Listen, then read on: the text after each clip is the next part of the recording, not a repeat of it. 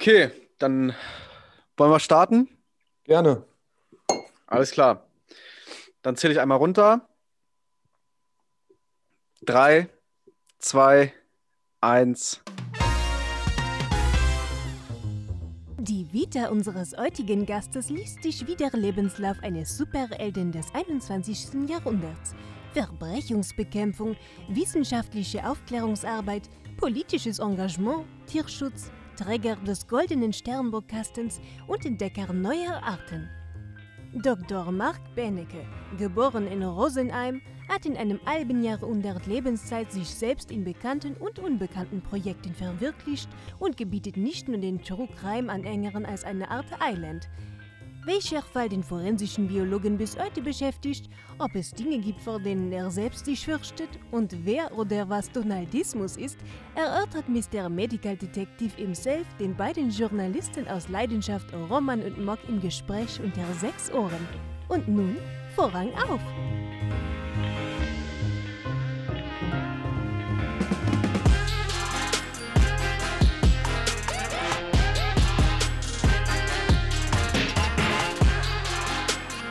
Ménage à trois.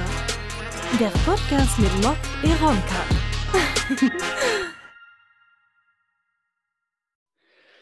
Hallo und herzlich willkommen zum Podcast Ménage à Trois.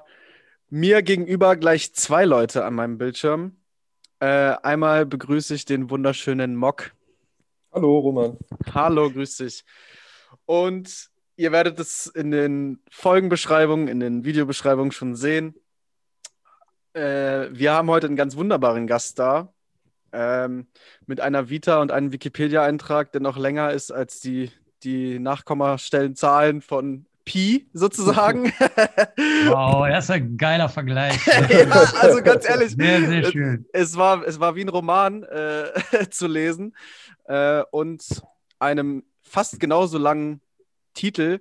Ich sage jetzt einfach mal Hallo und herzlich willkommen, Dr. Benecke. Oh ja, hallo ihr Lieben. Ja. Hallo. Hi. Äh, wir hatten ja gerade schon ein bisschen äh, Vorgespräch und genau, wir haben hier einen ganz, ganz äh, lockeren, locker flockigen äh, Icebreaker. Und zwar, Marc, verrate mir doch mal bitte dein Highlight deiner Woche. Oh, ich kann die, äh, das ist ja jetzt wegen Corona alles so schwer auseinanderzuhalten. Äh, Ach so, ja, äh, vielleicht, ich weiß nicht, ob es ein Highlight ist, aber eine Merkwürdigkeit, so eine Corona-Merkwürdigkeit. Ich brauchte eigentlich nur einen kleinen Akkuschrauber. Ja. Und ähm, dann habe ich mir extra den pinken bestellt. Also es gibt, es gibt einen pinken Akkuschrauber. Da dachte ich, da kannst du nichts falsch machen. Dann äh, wochenlang kam der nicht, war immer verzögert, bla bla bla. Lieferverzögerung habe ich gesagt, komm, jetzt ist egal, jetzt bestellst du dann halt einen, der nicht pink ist, so der halt hässlich ist. Dann habe ich den hässlichen bestellt. Da, das dauerte auch ein bisschen. Dann habe ich gedacht, gut, dann kaufst du jetzt einen guten, dann wird der ja wohl jetzt pünktlich ankommen. Endergebnis, der pinke ist tatsächlich verschollen, aber dafür habe ich jetzt äh, zwei Akkuschrauber. Also ist jetzt, nicht so, ist jetzt nicht so die spannendste Geschichte, aber ist so eine. Aber ist ein Highlight. Es ist, es ist immer eine Geschichte. Ne? Also ich Das ist hab, eine ähm, Geschichte. Wenn ich mich mit Leuten treffe, wir haben teilweise nichts zu erzählen, weil alle halt leider zu Hause ein bisschen eingesperrt sind. Ne? Aber es ist immer eine Geschichte. Auf jeden Fall. In Corona-Zeiten gestaltet sich das schwierig. Jo. Ähm, Ähm, genau. Marc, wann, Marc, wann hast du dich das letzte Mal geekelt? Also Kommt mal, mal richtig rein. Grundsätzlich mag ich ja keine Haare im Abfluss und irgendwelche stinkende Leberwurst und so.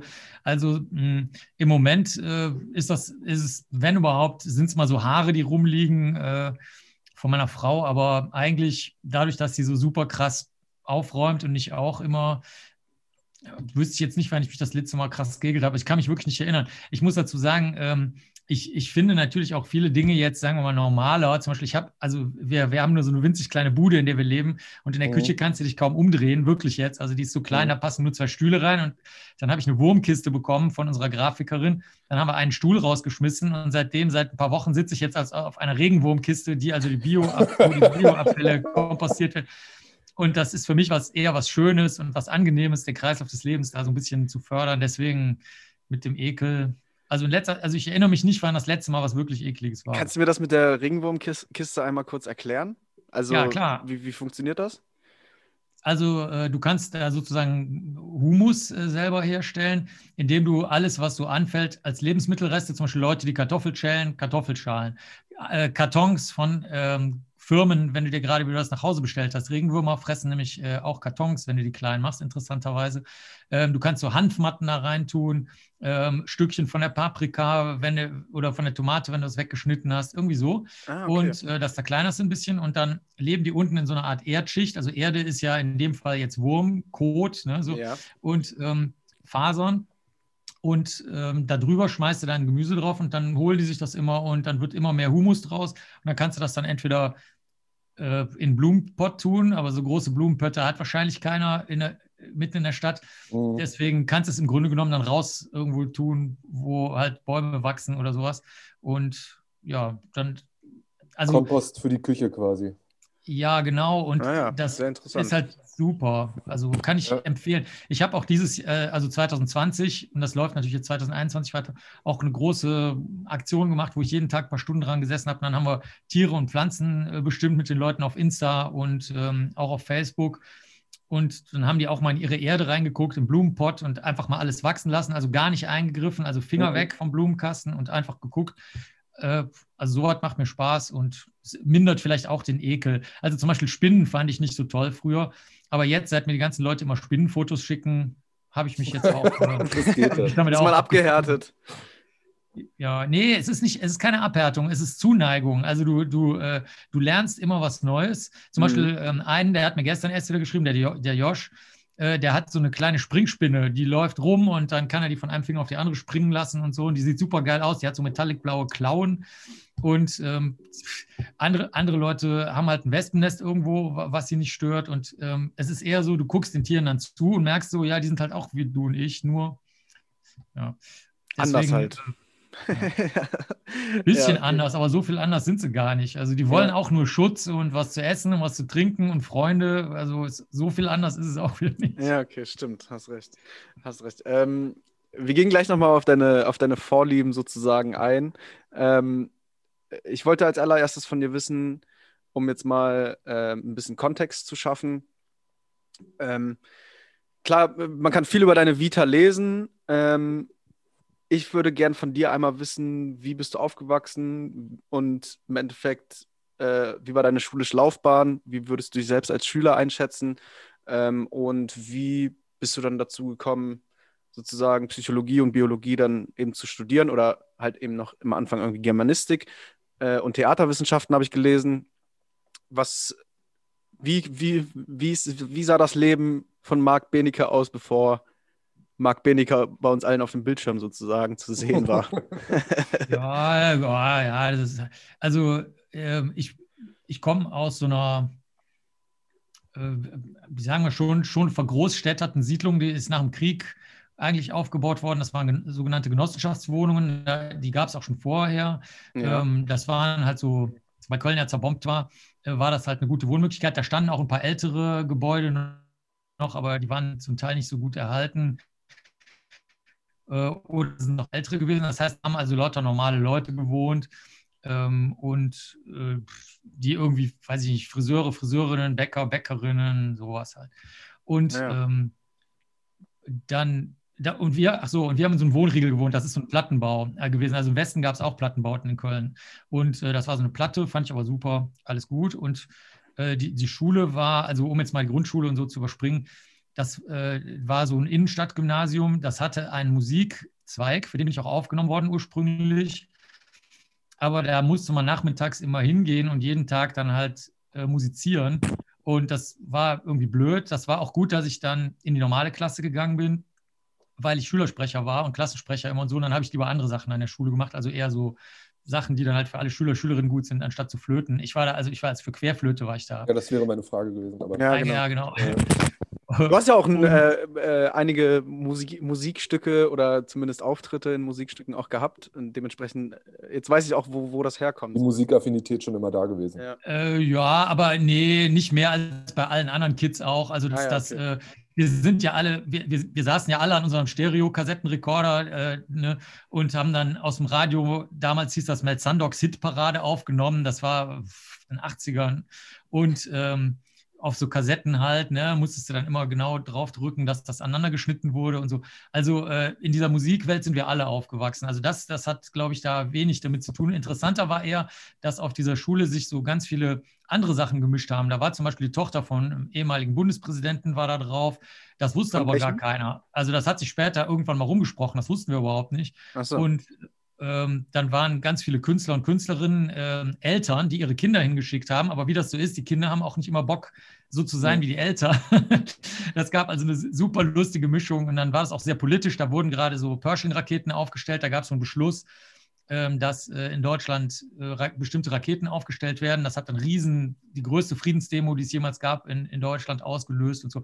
Also da, das, war, das war richtig cool und durchmischt. Und ähm, die Besonderheit war, dass ähm, was man heute so, so ausdrücklich macht, so Inklusion, sozioökonomische ja. Unterschiede ausgleichen, ne, ne, ne, ne, ne. Mhm. Das hat kein Schwanz interessiert da. Also das war absolut egal. Jeder hat mit jedem gemacht, wozu er Lust hatte und jede mit jedem. Und das musstest du überhaupt, da musstest du gar nicht drüber reden. Das war völlig okay. normal, ohne dass man jemals ein Gespräch da äh, geführt hat. Und äh, so, ja, so bin ich da gut durchgekommen, weil ich eigentlich Naturwissenschaften mag. Ja. Und das war aber dann irgendwie hat auch keiner komisch gefunden, obwohl es alle komisch gefunden haben, aber es hat halt keinen interessiert, weil jeder so sein konnte, wie er wollte. Und ähm, Alexander von Humboldt war interessanterweise der Namensgeber der Schule, der war ja selber ah, ja. schwul und äh, schwuler mhm. Naturwissenschaftler. Und ähm, dann bin ich äh, einfach an die Uni geradelt. Ich kannte keinen, der studiert. Ich wusste nichts darüber. Und dann bin ich mit dem Fahrrad einfach dahin gefahren ähm, und habe mir das so angeguckt. Und so kommen diese ganzen Einschreibungen zustande. Ich bin dann einfach ins Studiensekretariat. Ich habe gefragt, wo das ist. Und mhm. Dann habe ich mich da eingeschrieben nach dem CV und das war's. Ah ja, und dann äh, ist das, ist das äh, gesichert, dass Alexander von Humboldt auch äh, schwul war? Ich weiß nur, ich habe ein paar Podcasts schon über ihn gehört. Ich glaube, also man munkelt zumindest, aber ja, man weiß, egal. Ja, also sagen wir mal so, ich meine, ich bin ja jetzt in Köln aufgewachsen. Das heißt, ja. ich, ich, wusste, ich wusste ja auch nicht, dass das, äh, das Trans und Quer und Bi und Schwul und Lesbisch und Hetero, dass man das irgendwie trennt. Das, das habe ich das erste Mal, glaube ich, gehört, als ich in New York angefangen habe. Da war ich äh, 27 oder so war ich da. Ja. Vorher wusste ich das überhaupt nicht. Das war, also, das, und äh, in New York waren die Leute erstaunlich konservativ, lustigerweise, weil die mhm. aus so kleineren Orten kamen und alle nach New York kamen, aber ihr, ihr Dorf mitgebracht haben. Das war ja, also ganz lustig. Und ähm, ich würde mal aus der Erfahrung sagen, da ich für so Schüler und Schülerinnen habe ich die Lebensgeschichte erzählt, weil letztes Jahr oder vorletztes Jahr war Humboldt-Jubiläum. Ja. Und ähm, ich würde mal sagen, aus der ganzen Lebensgeschichte spricht er aber jetzt schon sehr, sehr, sehr viel dafür. Also okay. entweder war er sehr, sehr, sehr kauzig und zurückgezogen, was aber nicht der Fall war. Deswegen würde ich eher auf sowas tippen. Aber oder er war asexuell, kann natürlich auch sein. Ja, genau. Äh, ja, genau, so, so hat es. Ich habe ähm, letztens erst äh, von dem Podcast SWR 2 Wissen erzählt. Und da gibt es auch einige Folgen über Alexander von Humboldt und da munkelt man auch, ob er entweder homo war oder halt eben asexuell. Also deswegen ja. äh, auf jeden Fall auch interessant zu hören. Ähm, ja, du warst in New York und was hast du dann da gen äh, genau gemacht? Da war ich angestellt im Institut für Rechtsmedizin. Das, das genau. funktioniert aber anders da. Das ähm, gehört der Stadt. Also ich war beim Bürgermeister angestellt. Lustigerweise ähm, der Giuliani, der, der, der, der Hauptanwalt von Donald Trump Giuliani. ist, ja. ist der Giuliani. Das war also sozusagen mein Chef. Und ah, der war zu dem Zeitpunkt Bürgermeister, ja? Äh, ja, soweit ich mich erinnere, war der da äh, Bürgermeister. Ja. Das war so Ende, Mitte, Ende der 90er. Und ähm, ich muss sagen, der hat äh, der ist sehr, sehr konservativ und so. Das hatte aber fürs Institut das Vorteil, den Vorteil, dass dann die genetischen Fingerabdrücke und alles, was dann so als moderne Methoden kam, was irgendwo reingestopft wurde, es war super eng. Also wir saßen, wir jeder von uns hatte nur einen, einen Meter Platz am Schreibtisch. Das kann man sich überhaupt nicht vorstellen, das glaubt man gar nicht. Mhm. Das ist dasselbe Labor, was das World Trade Center alle alle Stücke aus dem World Trade Center, alle biologisch verarbeitet. Also wir hatten wirklich nur einen Meter Platz jeder. Und ähm, also da war ich aber schon weg. Ich bin dann nur wieder hingeflogen, als das passiert ist mit dem World Trade Center. Und ähm, oh ja. die ähm, das war eigentlich nicht schlecht. Also der hat sich, der hat sich, weil, weil er das für einen Teil von diesem Recht und Ordnungs Law and Order Ding gehalten hat, hat er sich da eigentlich ganz gut für eingesetzt. Aber ich habe noch erlebt, wie sozusagen die, die Sachen aus den 50er und 60er Jahren äh, dort nachhalten und ähm, war da einfach Kriminalbiologe und war also der junge Typ, der über genetische Fingerabdrücke promoviert hat. Meine alte Chefin aus Deutschland war auch da, die war die Chefin. geworden für die Abteilung für genetische Fingerabdrücke und ähm, das war ein ganz buntes Gemisch. Also da waren, das ist eine typische Einwanderungsstadt, nach wie vor natürlich. New York, also da sind natürlich die ganzen reichen Arschlöcher, aber Mhm. äh, im Grunde genommen ist es immer noch eine Einwandererregion. Und äh, da sind, äh, da waren Leute aus Ägypten, England, ja, dann Deutschland, ähm, Russland, interessanterweise. Ah ja. Viele russische, oder nicht viele, aber mehrere russische Ärztinnen, die nicht als Ärzte arbeiten durften, als Ärztinnen, und die durften dann aber als technische Angestellte arbeiten, äh, als Kriminalbiologinnen. Also das war super geil da, sehr, sehr durchmischt. Schöner Melting Pot. Ja, und ich habe im East Village gewohnt, also da, wo die höchste Dichte von Tattoo-Studios und Piercing-Studios weltweit ist. Also das war auch, in so einem Okay. Keller habe ich da gewohnt. Wo wir gerade schon da sind, äh, was war dein Genau. erstes Tattoo? Oh, eine Echse aus, aus, ne, aus so einem Bio-Bestimmungsbuch. Da war ich aber ganz klein, da war ich 18 oder so. Also, ja. Ist schon fertig oder geht immer noch weiter mit deinen Tätowierungen? Was, wie, ist da der Stand der Dinge? Nö, wir haben gerade erst eins gemacht. Also der letzte Kinofilm, den ich gesehen habe, war Tenet. Mhm. Und ähm, Naja. Dann habe ich zu meiner Frau gesagt, es ist ja total verrückt. äh, Ich glaube, das raffen die, viele Leute den Witz gar nicht. Also auch viele der Namen in dem Film, die beziehen sich auf das Sator-Quadrat. Das ist ein magisches, altes Quadrat, wo du von oben nach unten und von links nach rechts steht da Tenet drin. Mhm. Und äh, da sind ganz, ganz viele lustige Bezüge in dem Film eingebaut, die, also wie gesagt, auch von den Namen von Darstellern und so, das ist total lustig. Und dann habe ich mir gedacht, komm, das ist ja geil, äh, das lassen wir. Das, und dann hat meine Frau das, glaube ich, vorgestern oder vorvorgestern, müsst ihr mal bei Insta oder Facebook gucken, hat sie das Mhm. dann ähm, äh, einfach drauf, auf mich drauf tätowiert, während ich im Stuhl saß. Ach, deine, deine Frau ist, äh, kann auch tätowieren sozusagen oder macht ihr das einfach nur hobbymäßig? Nee, also da, äh, die, die programmiert viel, äh, da, da bezahle ich sie für. Und ähm, dann ansonsten, wenn sie tätowiert, das macht sie dann, damit sie halt eben genug verdient und ähm, tourt halt immer mit. Und dann gibt es so eine Riesengruppe, die zum Beispiel sehr gerne Tattoos von ihr nehmen. Das sind die, die sogenannten Markierten, weil ich Mark heiße. Und dann kriegen die von mir irgendwas aufgemalt, eine, eine Biene oder irgendwas oder meine Unterschrift oder ein Herzchen. Und dann tätowiert die das und die wiederum sind so, die spenden, also ich schenke denen dann immer signierte Sachen und dann versteigern die die und für wohltätige Zwecke, Kinderkrebshilfe, Hospize und so. Ja. Und Das ist ein ähm, cooler Fankult. nee, nee, das ist kein Kult. Äh, Die, die haben, das ist gar kein Kult. Die, die sind komplett äh, getrennt. Ich kümmere mich überhaupt nicht darum. Also die, Ja. die machen alles selbst und ähm, sind einfach so eine soziale Gruppe, die sich da entwickelt hat, weil, sie- weil sie als, als gemeinsamen Nenner sagen sie halt, okay, wer Kriminalbiologie und die Sachen, die der Marc macht, gut findet, der, der ist dann hier schon mal nicht falsch Okay. aufgehoben. ne? Okay, ja. Ähm, wo war für dich der Punkt, wo du gesagt hast, okay, ähm, für mich geht es Richtung Polizei, Richtung Kriminalbiologie? Ähm, Gibt es dann ein einschlagendes Erlebnis oder war das schon immer so Interessensgebiet oder einfach der spannendste Bereich, den du dir letztendlich aus der Biologie herausgepickt hast? Nee, das war Zufall. Also ich, ich wollte ja genetische Fingerabdrücke lernen und das konnte man nur in der Rechtsmedizin. Und dann habe ich, ein, Mhm. ich wollte ein cooles Genetikpraktikum machen, weil die Genetik-Großpraktiker bei uns, das waren Leute aus den sieb- 1970er Jahren, also Nachkriegsgenerationen, die waren dann Professoren geworden und die waren sehr, sehr nett und aber halt auch sehr, sehr, sagen wir mal so schluffi, öko, so. Und du wolltest mal ein bisschen Feuer in den Laden bringen? Ja, das war, ich, ich, also ich fand, ich bin sehr, sehr froh, dass es diese Leute gab, die mich mein ganzes Leben auch als Lehrer begleitet haben, als Lehrerin und auch im Studium. Also ich finde die super, die Leute, wirklich. Aber Mhm. ähm, für Genetik, da wollte ich ein bisschen weiter an der, an der Forschungsfront sein. Und dann sind 1984, 1985 genetische Fingerabdrücke erfunden worden von Alec Jeffreys in England. Mhm. Und das fand ich dann halt geil, weil du kannst halt, also ich, ich, ähm, also erstmal ist Biochemie äh, ein Fach, was Peter Parker also äh, studiert, ja lebenslang äh, als Spider-Man sozusagen und ähm, Blade, also die Filmserie, oder jetzt ist es eine Filmserie, aber die, der Film Blade Runner, das ist ein Science-Fiction-Film auf einer Romanvorlage Aus von Aus Philipp den K. Dick. 80ern oder 90ern? Mhm. Gibt's auch 80ern? eine Genau, da gibt es jetzt eine Neuverfilmung neue. Gibt es eine neue zwei, man- Genau. Mhm. aber, ähm, und Philipp K. Dick ist halt auch der Man. Also der, sehr, sehr, sehr viele Science-Fiction-Verfilmungen, die wir kennen, stammen in Wirklichkeit von Kurzgeschichten von ihm.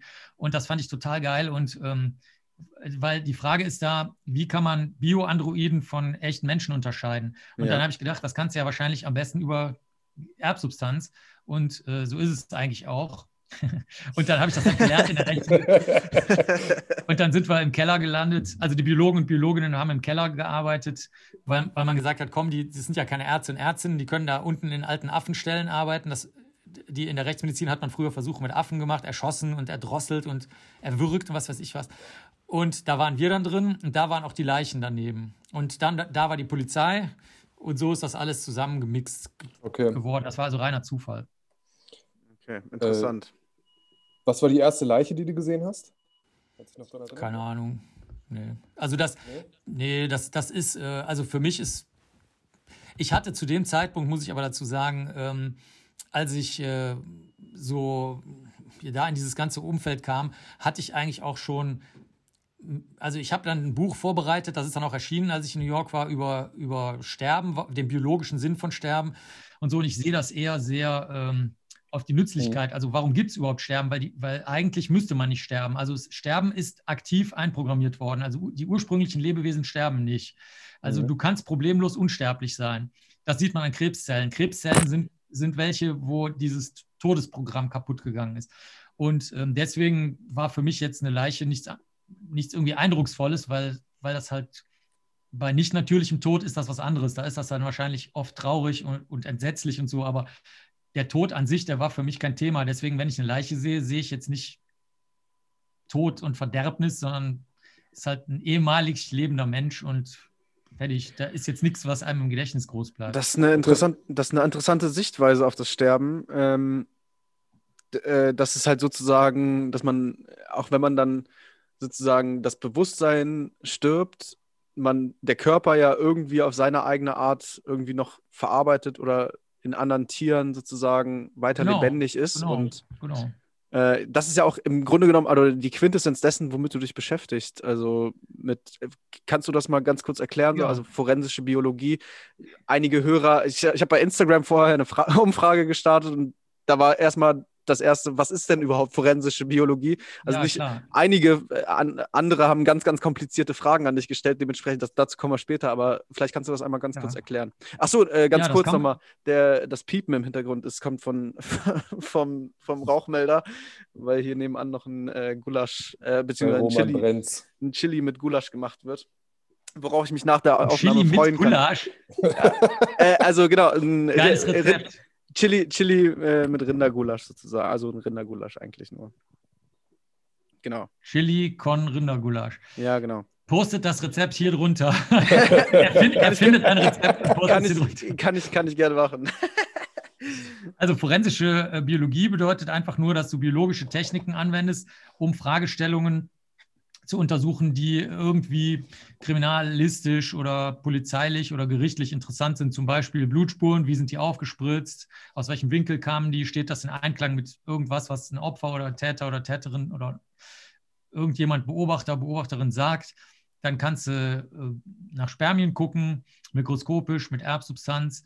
Und du kannst eben das, was du jetzt angedeutet hast, auch so in den Kreislauf des Lebens eintauchen und dir anschauen, welche Lebewesen im menschlichen Körper verwenden, um die darin enthaltene Energie, also Kohlenhydrate, Fette, so Eiweiße und so, Wasser ist auch sehr wichtig, ähm, wieder zurückzubringen in den Kreislauf des Lebens. Und da, da kann man beispielsweise die Larven angucken, die auf der Leiche leben und kann gucken, die Fliegenlarven, wie lange die darauf schon gelebt haben. Mhm. Ja, und dann kannst du gucken, wie lange die Leiche zugänglich für Insekten war. Mhm. Das könnte zum Beispiel der Ablagezeitpunkt in einem Wald sein. Und dann ist jemand aber gesehen worden ohne Leiche, aber der, der Zeuge hat sich oder die Zeugin hat sich ein Autokennzeichen gemerkt und hat gesagt, derjenige hat sich immer so komisch umgeguckt. Ne? Und dann sagt die Polizei, hm, hm, hm, soll man mit dem jetzt mal reden oder nicht? Naja, und wenn du dann aber sagst, nee, nee, die Larven, das Alter der Larven auf der Leiche passt aber zu der Zeit zwischen, dem, zu, zwischen diesem, dieser Person, die da im Wald rumgeschlichen ist, mit dem Auto und dem, was der Zeuge gesehen hat. Also dieser Zeitraum ist gleich. Meinetwegen, das ist fünf Tage her. Die Larven sind fünf Tage alt und die Beobachtung ist fünf Tage alt. Ja. Dann schnappen wir uns den doch mal und reden mit dem. Weil ansonsten, du kannst ja nicht, du musst ja irgendwie einengen, wo du, mit wem du weiterarbeiten willst, welche Telefone du überwachen willst. Ach, weiß ich nicht, was die Polizei halt alles so macht, mit wen du befragst und sowas. Und dazu Mhm. dient das also, um, um so Ein- oder Ausschlüsse ähm, in der Vorbereitung oder während der Ermittlungen zu machen. Genau. Ja. Ja, ich glaube, das ist auch das ist ziemlich verständlich. Also es ist halt, man versucht halt den, den Zeit äh, oder die, die Liegezeit, glaube ich, so, so, nennt, so nennt sich das, einzugrenzen auf einen bestimmten Zeitraum, um zu wissen, okay, dann es ist wahrscheinlicher, dass die Leiche so und so lange rumlag, als jetzt, dass sie gerade erst umgebracht wurde, zum Beispiel jetzt. Ganz salopp ja, ganz gesagt. genau. Nee, ist richtig. Und du kannst natürlich noch ganz viele andere Sachen machen. Wenn jetzt zum Beispiel, du findest nur noch ein Skelett irgendwo an der Autobahn seitlich, wo sich irgendein Suizident oder eine Suizidentin getötet hat, angeblich, und dann sagt die Familie, das war aber nicht so, sondern der ist da hingelegt worden, das ist in Wirklichkeit ein Tötungsdelikt. Ähm, und da, dann liegen da so Tabletten, leere, also die, diese Blisterpackungen, wo du die Tabletten so rausdrücken kannst aus so einer Folie, ja. liegen daneben und eine Flasche Schnaps. Dann kannst du natürlich an dem Skelett nicht mehr sehen, ob die Person um sich zu töten oder davor diese ganzen Tabletten gegessen hat. Das kannst du aber in den Insekten eventuell sehen, die von der Leiche gefressen haben. Ah ja, stimmt. Wenn die da noch rumlaufen. Also du, der, der, Fantasie sind da überhaupt keine Grenzen gesetzt. Also ihr könnt gerne mal googeln. Ich habe eine Seite, wo alle Veröffentlichungen gratis zum Runterladen sind von uns aus ja. dem Labor. Ähm, also da, da, da könnte ich dir jetzt Ewigkeiten erzählen.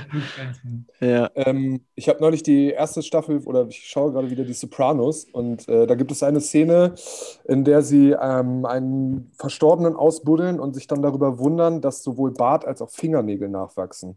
Äh, ist das ein Fakt oder ist das? Das ist super interessant. Das würde ich auch gerne wissen. Ja, also das, also biologisch gesehen stimmt das nicht. Wenn du tot bist, bist du tot. Habe ich gesagt. Ja. Genau das habe ich auch gesagt. Ja, aber es sieht aber so aus, weil die Haut eintrocknet. Dann, ja. sieht, dann sieht das schon mal so aus. Das ist das eine. Das zweite ist, bei den Fingernägeln löst sich der Nagel vorne so ein bisschen vom Nagelbett. Das sieht dann auch aus, als, weil, weil das dann so weißlicher ist. Das sieht dann auch aus, als ob es gewachsen wäre. Aber der Hauptgrund, ehrlich gesagt, dass wir zumindest bei den sogenannten Wohnungsleichen das sehen, also nicht mhm. Leichen, die beim Bestatter waren, ähm, ist, äh, dass die halt sich nicht gepflegt haben, bevor sie gestorben sind. Das okay. kann ja übrigens auch im Hospiz passieren. Also ähm, sagen wir mal, du möchtest jetzt die, du warst also, keine Ahnung, irgendwas Banker oder irgendwas, ne, was du so gemacht hast, hast auch gut Geld verdient, war super für deine Familie, alles schön, aber du wolltest in Wirklichkeit halt Archäologe werden. Und dann willst du halt die letzten, weiß ich nicht, äh, zehn Tage deines Lebens, möchtest du jetzt gerne dich mit Archäologie beschäftigen. Mhm. Dann wird jetzt die Besatzung des Hospizes dich bestimmt nicht zwingen, dich zu rasieren.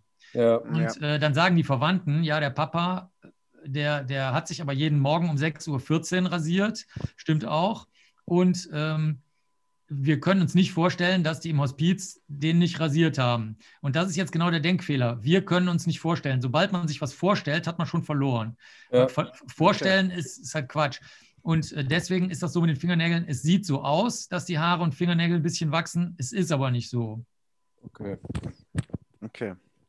Teilwahrheiten bei Sopranos. Ähm. ich habe es wirklich auch, ich habe es auch vermutet, dass das, dass das, äh, das kann Ich habe es geglaubt, ich bin direkt auf Hollywood reingefallen.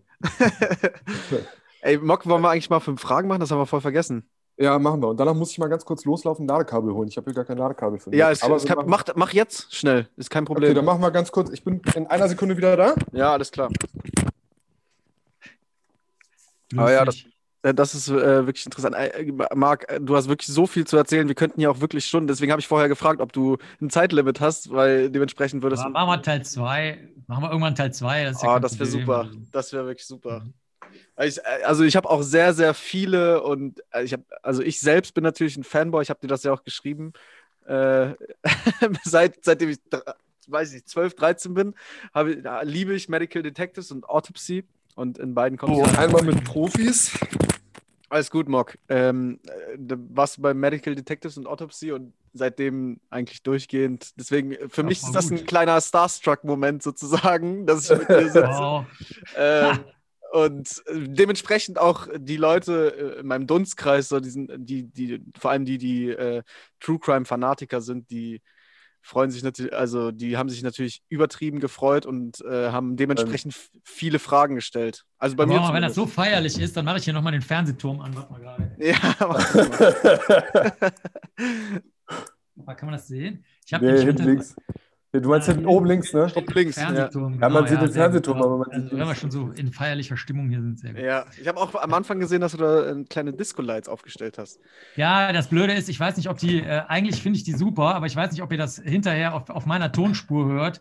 Wenn die, ähm, also das, ich finde die mach super. An. Die mach an, lass an. Ja, okay, mach mal an.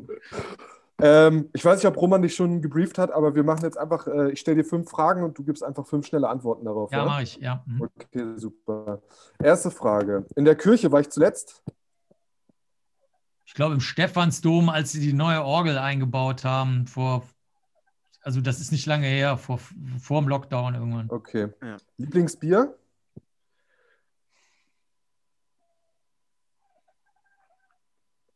Trinkst du überhaupt Bier nicht? Das will ich jetzt hier Schwierig, äh, ja, in selten. Verlegenheit bringen. Also ich würde jetzt eigentlich Reisdorf-Kölsch sagen, aber natürlich in Bayern gibt es auch schon geile Biere. Dann, und dann gibt es immer diese, zum Beispiel diese, diese Microbrewery-Sachen, die sind nicht immer gut, aber da gibt es auch richtig geile Scheiße dabei. Ich habe zum Beispiel jetzt, okay, okay, ich soll es ja schnell machen. Ähm, es gibt im, im Berliner Hauptbahnhof gibt's einen, so ein IPA, weißt du, Schnickeldickel, Hipster, Yuppie äh, Ja. Bier, sehr, sehr geil, alkoholfrei. Das ist im Moment, das wäre Okay. mein Lieblings. Okay. Äh, eine Serienempfehlung? Ja, im Moment gucke ich die, ähm, die Aspis, äh, Aspis, die eine Beziehung suchen. Das ist so eine fünfteilige Serie auf Netflix. Äh, das ist halt super. Meine Frau und ich sind halt, also, wir Die sind Aspis? begeistert. Kannst du das mal kurz. Also, kenn Menschen. Menschen, die ein Asperger-Syndrom haben. Ach so, Also, ah, ach so, die Aspis, so nennt man sie also. Ja, Okay. Ähm, Frage Nummer vier. Meine erste Reise nach Corona geht nach? das wird der Zufall entscheiden. Also, also der Wa- Wahrscheinlichkeitsrechnung nach nach Berlin, weil da bin ich die meiste Zeit eigentlich. Aber also je nachdem, wann das, es könnte auch Mexiko sein, weil eigentlich ist ein Kongress in Mexiko, den haben wir schon mal online jetzt gemacht. Mhm. Aber ähm, eigentlich müssen wir den noch auf jeden Fall physikalisch nachholen. Dann die nächste AFS-Tagung, also die ist jetzt in ein paar Tagen, die diesjährige Tagung der amerikanischen Gesellschaft für Rechtsmedizin, Kriminalistik und Kriminalingenieurswesen. Ja. Könnte auch sein, dass wenn, also ich vermute mal, dass das noch ziemlich lange geht hier, diese Scheiße. Obwohl ja jetzt ein neuer Impfstoff, ganz, ganz neuer Impfstoff entwickelt wurde mit Ja. äh, so Nan Nanopartikel-Impfstoff, der, der gegen alle möglichen Corona-Varianten äh, was macht. Aber ich denke mal, das dauert jetzt auch wieder ein bisschen. Dann vielleicht sogar Seattle oder so könnte auch sein, dass das das nächste dann ist. Okay, und äh, dann habe ich noch die Frage nach deinem Lieblingssportverein. Ich kenne keine Sportvereine. Wirklich. Ohne Scheiß. Keine, ich habe keine Ahnung. Ja, dann brauchst du keine, Nee, brauchst auch da brauchst du keine Antwort geben. geben. Ja, das war's schon. Herzlichen Dank. Ja. Mock, kannst du mal bitte nochmal deinen Lieblingssportverein äh, nennen? Äh, der erste FC Heidenheim. Nein, ich, ich wollte dich nur ärgern. Ich wollte dich nur ärgern. Ähm, stimmt das nicht mit Heidenheim? Ist das, stimmt Nee, das ich bin nee. eigentlich, bin Ja, ich- eigentlich Schalke-Fan, aber das ist momentan eine sehr schwierige Zeit, um das zu äußern. Ähm, Hey, aber vielleicht kriegst du, kriegst du Kommentare drunter, so dieses, dieses, äh, dieses äh, Emoji, wo das, was das Herzchen umarmt oder sowas. äh, ich krieg, krieg wahrscheinlich eher Kommentare, äh, die in die komplett andere Richtung gehen. Ja, aber, also, das, davon geht auch stark. Von mir kriegst du so ein Umarme-Emoji mit Herzchen. Kriegst du. danke. Genau, fühl dich umarmt von Ja, Marc genau. Benecke. Das kannst du, äh, das kannst du, also. Äh, genau, ja, Roman? Ja, ich wollte noch mal fragen, ganz kurz. Äh, wir haben gerade äh, schon mal über deine erste Leiche gesprochen. Marc, kannst du mir sagen, was war deine Leiche, die du, die am längsten gelegen hat und die dann quasi unter, die du untersucht hast, außer jetzt, außer, außer Hitlers Schädel sozusagen? Der heilige Severin, der lag 1600 Jahre, der war der Älteste. Das ist eine, das ist eine echt, äh, echt abgefahrene Sache, die im Nachhinein auch noch mir sehr geholfen hat bei der Arbeit mit jüngeren Leichen, wenn du so willst. Ja, Da ging das da, äh, war, äh, war das das Thema mit den, mit den Pharaonen sozusagen? Oder nee? Nee. Mum Mumien? Nee, nee. Äh, Also, okay. Nee, die Mumien sind nicht so alt. Die Mumien in Palermo, die sind äh, Palermo, nur ein genau. paar Jahrhunderte alt. Ja, okay. Nee, nee, der ist, der ist also deutlich älter und äh, das war super, weil da habe ich mal die ganzen anderen Experten und Expertinnen getroffen, mit denen wir sonst nie zusammenarbeiten. Leute, die sich mit Textilfasern auskennen, ähm, Leute, die Carbondatierungen machen, also Ah, radioaktive Datierung. Das hat mir gerade geholfen, habe ich, bevor ich mit euch geredet habe, habe ich hier gerade den neuen Artikel fürs ähm, Archiv für Kriminologie Ah ja, exklusiv Content hier. aber wirklich mega exklusiv. Das ist wirklich noch ganz geheim. Und ähm, der äh, handelt jetzt nämlich genau davon, dass ich dann solche Techniken mitgenommen habe in einen echten Kunstfälschungsfall, äh, Ah ja. Also einen Kriminalfall. Äh, ja, der heilige Severin war der Älteste. Mhm. Okay, äh, hast du noch Kontakt zu den äh, Experten? Oder hältst du Kontakt zu, äh, zu den Experten sozusagen? Ja, wir sind ja alle äh, sozial jetzt nicht so. Ähm, tja, also ich, ich, ich, würde dich als super sozial einschätzen. Finde ich auch mega sozial. Ich bin sehr gerne alleine und äh, oder zumindest alleine mit meiner Frau. Und ähm, oh, selbst sie lässt mich immer viel auch alleine, weil sie, ich, Äh, nee, also aus Freundlichkeit, also aus Sympathie, weil sie, äh, weil sie ja, weiß, weil sie weiß, dass du es magst, sozusagen, oder das und, wertschätzt. Ähm, das ist wirklich bei allen Spezialisten und Spezialistinnen so. Also ganz, am härtesten ausgeprägt natürlich bei den äh, Leuten, die im, im ASB-Spektrum jetzt da ein bisschen weiter sind. Aber ähm, ich muss sagen, äh, die, es ist so, man sollte die nicht nerven mit zu vielen Weihnachtskarten und Anfragen, how do you do und wie ist es? Äh, Ach so, nee, nee, ich meine, wenn es um wirklich äh, Fälle geht, dass du dann dir einen Rat einholst außerhalb. Also ja, es, kann ja. ja. es gibt, mag ja auch Dinge geben, äh, wo du vielleicht nicht im ersten Moment auf eine Lösung kommst, dass man dann dass nee, man dann sozusagen in, in Kontakt bleibt und sich, sich austauscht. Nee, also meine Hauptaufgabe ist, ähm, Leute zu finden, die was können, was ich nicht kann. Also ich würde mal sagen, äh, ich meine, das meiste ist ja eh Verwaltungsarbeit, ne? Aber ähm, in dem, in dem Teil, der nicht Verwaltungsarbeit ist, würde ich mal sagen, mache ich ähm, vielleicht, also 40 Prozent mache ich und 60 Prozent machen Kooperateure und Kooperateurinnen, die sich mit irgendwelchen Pilzsporen oder Ameisen oder ähm, mitochondraler DNA oder sonst was auskennen. Hm. Also es ist eher, dass man sich äh, so, ich bin wieder da. Sorry. Verständlicherweise unter die Arme greift, anstatt dass es so ein äh, Ellbogen nach draußen, jeder will die nächste wissenschaftliche Arbeit veröffentlichen, sondern es ist eher, eher eine Hilfsbereitschaft für, oder eine Community, die sich unterstützt. Ja? Bei mir zumindest. Ne? Also ich muss dazu sagen, ich arbeite ja auch hauptsächlich mit Leuten zusammen, die extrem spezialisiert sind ja, okay. und wo, wo ich, also ich push denen niemals in die Arbeit rein, weil ich könnte das nicht. Zum Beispiel, ich habe eine neue Tierart entdeckt, das habe ich überhaupt nicht gemerkt. Da bin ich mit einer Flasche rum, äh, bin ich im Urwald rumgelaufen, da hatten wir, die, meine Kollegin Martha Wolf und ich hatten da verfaulte Schweine rausgelegt und ähm, dann haben wir da ein paar Studenten mitgenommen und Studentinnen. Und dann habe ich in diese Rumflasche, weil ich nichts anderes hatte, so eine kleine Ron Medellin, das ist so, so eine, die sind da total hart. Die, die, die trinken da, also die gehen an die Theke in der, bei einer Party und bestellen sich eine Flasche Schnaps. Das wäre so, als ob du in Deutschland sagen würdest, äh, geben Sie mir mal eine kleine Flasche Korn, aber, aber nicht die ganz kleinen aus dem äh, Supermarkt. Wo genau war das? Solide und dann kippen die die erstmal ja, das ist, äh, also das ist immer in Peru, Bogota, so. Florencia oder Medellin, also, also irgendwo da in der Ecke, so okay. oberes, oberes Südamerika. Ja. Und ähm, da äh, zum Beispiel, dann habe ich das dem Kollegen gegeben und der hat gesagt, hör mal, du hast da eine neue Trauermückenart entdeckt. Ich so, ah, okay. Wow. also, heißt die jetzt Beneke oder wie, wie, wie, wie heißt die Trauermückenart? Äh, jetzt mal ohne Spaß. Gefragt, also jetzt mal ohne Spaß. Es gibt sollen. eine Tierart, die nach dir äh, benannt ist, ne? Ja, ja, es ist eine Tierart nach mir benannt. Ja, Astrophiura Mark Benecki, genau. Nee, aber die haben wir nach meiner Kollegin Martha Wolf benannt. Die, die heißt jetzt, äh, die heißt jetzt äh, mit Nachnamen Martha, also lateinisch verändert, ja. Mhm. Ähm, okay. Äh, Roman, du leckst ein bisschen. Ähm, gibt es einen Fall, der dich bis heute noch irgendwie beschäftigt mag, wo du sagst, okay, wo du sagst, ja, also das lässt mich ja. nicht los, da, da, selbst wenn ich fünf Minuten Ruhe habe oder mal alleine sitze, da denke ich dran oder gehe nochmal durch oder so? Ja, äh, nee, ja, nee, das nicht so, aber ähm, ich, äh, wir haben viele laufende Fälle, die über sehr lange Zeit laufen. So würde ich es eher sagen. Also zum Beispiel, wir haben einen Fall, das kann, das kann ich auch erzählen. Das ist ein Mann, der ist jetzt schon was älter und dessen Ehefrau ist vor Jahrzehnten getötet worden. Ja. Und der hat aufbewahrt den Rock, den sie anhatte, beblutet, die Bluse, die sie anhatte, beblutet und den Haarzopf von seiner Frau, den abgeschnittenen Haarzopf. Ja. Und der, ähm, da ist jemand verurteilt worden, der war auch im Knast und ähm, der redet nicht mehr darüber. Und der Auftraggeber von uns ist überzeugt, dass der, der im Knast war, nicht der Täter war.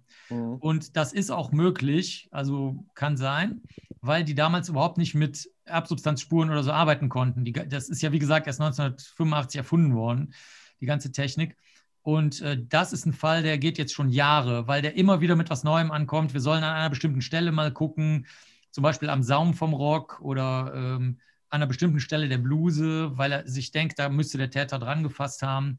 Und dann gibt es neue Verfahren, dann bieten wir ihm das an, dann muss er erst mit seinem Anwalt reden, ob, ob sich das lohnt, weil wir ihm sagen, wir denken, da kommt nichts raus, aber das ist ja nicht unsere Entscheidung. Sie müssen ja zufrieden sein, mit ihrem Leben, wenn sie jetzt im letzten Lebensviertel sind und nicht wir mit der Untersuchung. Also wenn sie das wollen, können wir das machen. Das kostet aber so und so viel. Und das ist zum Beispiel so ein Fall, der, der geht über Jahre. Oder andere, ein anderer Fall, der auch sehr, sehr lange ging, auch über viele Jahre.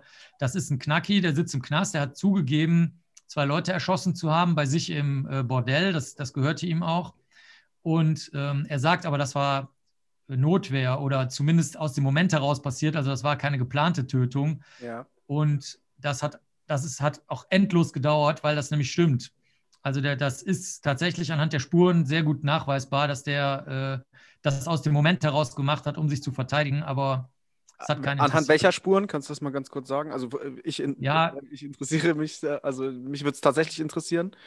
Ja, ich will nur mal eine kleine, ja, das dauert natürlich jetzt länger, aber ich kann Ja. mal eine sagen. Ähm, die Reihenfolge der Schüsse, die abgegeben wurde, Ja. die hat er immer gleich geschildert. Der hat auch selber die Polizei und die Feuerwehr und den Rettungsdienst angerufen. Das hat er selber gemacht. Und er hat von der ersten Sekunde an gesagt, wir standen uns gegenüber, der Angreifer nicht. Dann habe ich den Bauch geschossen. Dann ist er zu Boden gegangen. Da habe ich von oben geschossen. Und dann lag er auf dem Boden und dann habe ich nochmal geschossen. Und dieser letzte Schuss, der ist in den Rücken gegangen. Und dann hat der Richter aber gesagt, das glaube ich Ihnen nicht, das sagen Sie nur, weil Sie nicht wollen, dass der erste Schuss ein Rückenschuss ist. Damit haben wir nämlich ein Mordmerkmal Heimtücke. Wer einen anderen in den Rücken schießt, handelt wahrscheinlich Heimtückisch. heimtückisch. Oder arglistig. Ja. Da, da kriegst du Höchststrafe. Ja. Und ähm, der hat gesagt, das ist totaler Blödsinn. Ich stand dem zu dem Gesicht zu Gesicht und habe gesagt, hau ab, äh, du hast hier sowas von gar nichts zu suchen. Also der hatte auch Hausverbot und war von der anderen Gang. Also der hatte da wirklich absolut nichts verloren. Der, das stimmt. Also wenn du so aus dem Milieu kommst, dann ist das absolut Äh, wo, wo hat das stattgefunden? Hast du das am Anfang gesagt? An, in der gehört. Nähe der Hol holländischen Grenze auf der deutschen Seite. Die Ah haben ja, okay. natürlich auch mit Waffen und sonst was gehandelt. Ne? Ich meine, das ist klar. Ja. Und ähm, da äh, war das dann so, dass wir die Schussreihenfolge bestimmen konnten anhand der, ähm, des Schmauches, weil der hat verschiedene Projektile benutzt. Also der hat nicht nur eine Sorte Projektil benutzt, sondern verschiedene und die haben verschiedene chemische Eigenschaften. Und In seinem Magazin sozusagen. ja, eben, ja, genau, aber es ist eben kein normales Magazin, sondern es ist ein Revolver, wo die Rückseite drin Ah, bleibt. Das okay. heißt, in der toten Person steckt die Vorderseite Mhm. und in deinem Revolver steckt die Hinter Rückseite. Normalerweise kannst du das chemisch nicht unterscheiden. In diesem Fall aber schon, weil der drei verschiedene Sorten äh, Projektile oder, oder Geschosse vom selben Kaliber verwendet hat. Und Ah, okay. ähm, ja, damit will ich es jetzt mal belassen, aber das ist ganz eindeutig, dass seine Aussage korrekt ist. Und da er gar nicht auf Notwehr hinaus wollte, der hat gesagt, mir ist das egal, Totschlag sitze ich locker ab, da kriegst du irgendwie, keine Ahnung, 13 Jahre und dann bist du nach sieben Jahren oder acht Jahren draußen, das ist mir total egal. Also der, ne, das stört den nicht. Der kommt aus einer Umgebung, wo du halt Wahnsinn. ab und zu mal im Knast sitzt. ja. Aber das lebenslang mit Einzelhaft, also eine Einzelzelle zu sitzen und dergleichen, Dann da hat er, Sicherheitsverwahrung womöglich. der hatte Sicherheitsverwahrung bekommen, ja. Ja, ja. Okay, krass. Äh, Mock, ganz kurz, ich habe es Oder nicht nee, gehört. genauer gesagt, Entschuldigung, Ja, ich muss ja. mich korrigieren. Der, der hatte besondere Schwere der Schuld bekommen und man hat ihn dann in Einzelhaft gesetzt. Sicherheitsverwahrung, das ist nur, Das ist ja nur nach, allgemein- der, nach, nach, der, nach dem Absitzen sozusagen. Genau, genau, die hat, er, die hat er nicht bekommen, genau. Ah ja, okay. Ähm, äh, Mock, du hast, was hast du gerade gefragt? Ich habe es leider, dadurch, dass ich geleckt habe kurz, habe ich es leider nicht gehört. Du hast gefragt äh, nach, nach, nach dem Fällen. Fall, der immer noch beschäftigt. Okay, genau, okay, perfekt. Perfekt, perfekt. Ähm, äh, Ich würde da einfach mal kurz weitermachen. Ähm, Ja. Wir werden uns gleich bestimmt noch ein bisschen über Kriminaltechnik unterhalten. Aber mal eine übergeordnete Frage. Und zwar, ähm, wenn man wie du sich permanent mit dem Verbrechen auseinandersetzt, würdest du sagen, dass man Menschen in Gut und Böse einteilen kann? ja, das würde ich auch gerne wissen. Ich würde es anders äh, formulieren oder anders beantworten. Äh, du kannst Menschen auf jeden Fall in ähm, Menschen, sagen wir mal, Charakterzüge einordnen, die eher dazu führen, dass sich Menschen sozial verhalten oder nicht sozial verhalten. Also Okay. dass die, die, die Schwierigkeit entsteht bei Genoziden zum Beispiel. Ähm, da gibt es ein sehr gutes Buch drüber über den Genozid in Ruanda. Da, hab, da hat der Kollege, ein Kollege, Jean Hatzfeld, hat ein, ähm, einmal nur mit den Opfern geredet und einmal nur mit den Tätern. Und ähm, das ist sehr interessant, wie die Täter reden. Also die, die erklären eigentlich schon schlüssig, wie das auch bei den ganzen Mitläufern im Dritten Reich war, ähm, wie du da so ein Mitläufer wirst. Ähm, die sind natürlich aus unserer Sicht, also wir drei würden die alle für sehr, sehr böse halten, also für Mhm. 100 Ja. von 100 ne, auf so einer Skala. Aber wenn du das hörst, wie die reden und wenn du auch hinterher siehst, wie der Opferausgleich stattfindet in den Ländern, wo es das gibt, also Südafrika und äh, ähm, Ruanda, Ruanda. wo sich die Täter, also die, da, das echte Opfer mit dem echten Täter, die meisten haben ja nicht überlebt, aber die, die überlebt haben, zusammensetzen und wie die Lösungen finden oder auch nicht, ähm, muss ich sagen, ähm, dass also der Begriff von Gut und Böse spielt also da eigentlich absolut keine Rolle, sondern der, die Frage ist, ist das Problem lösbar? Hätte es verhindert werden können? Und ähm, spiegelt deine Handlung, deine Charaktereigenschaften wider? Und die drei Sachen musst du irgendwie abarbeiten. Und das ist natürlich schwierig, weil du die Lebensgeschichte von den meisten Leuten gar nicht im Detail kennst. Also deswegen, also ich selber arbeite überhaupt gar nicht damit, mit, mit diesen Begriffen, sondern nur, war die Handlung sozial, war sie nicht sozial. Ende. Mehr, Okay. mehr weiß ich nicht.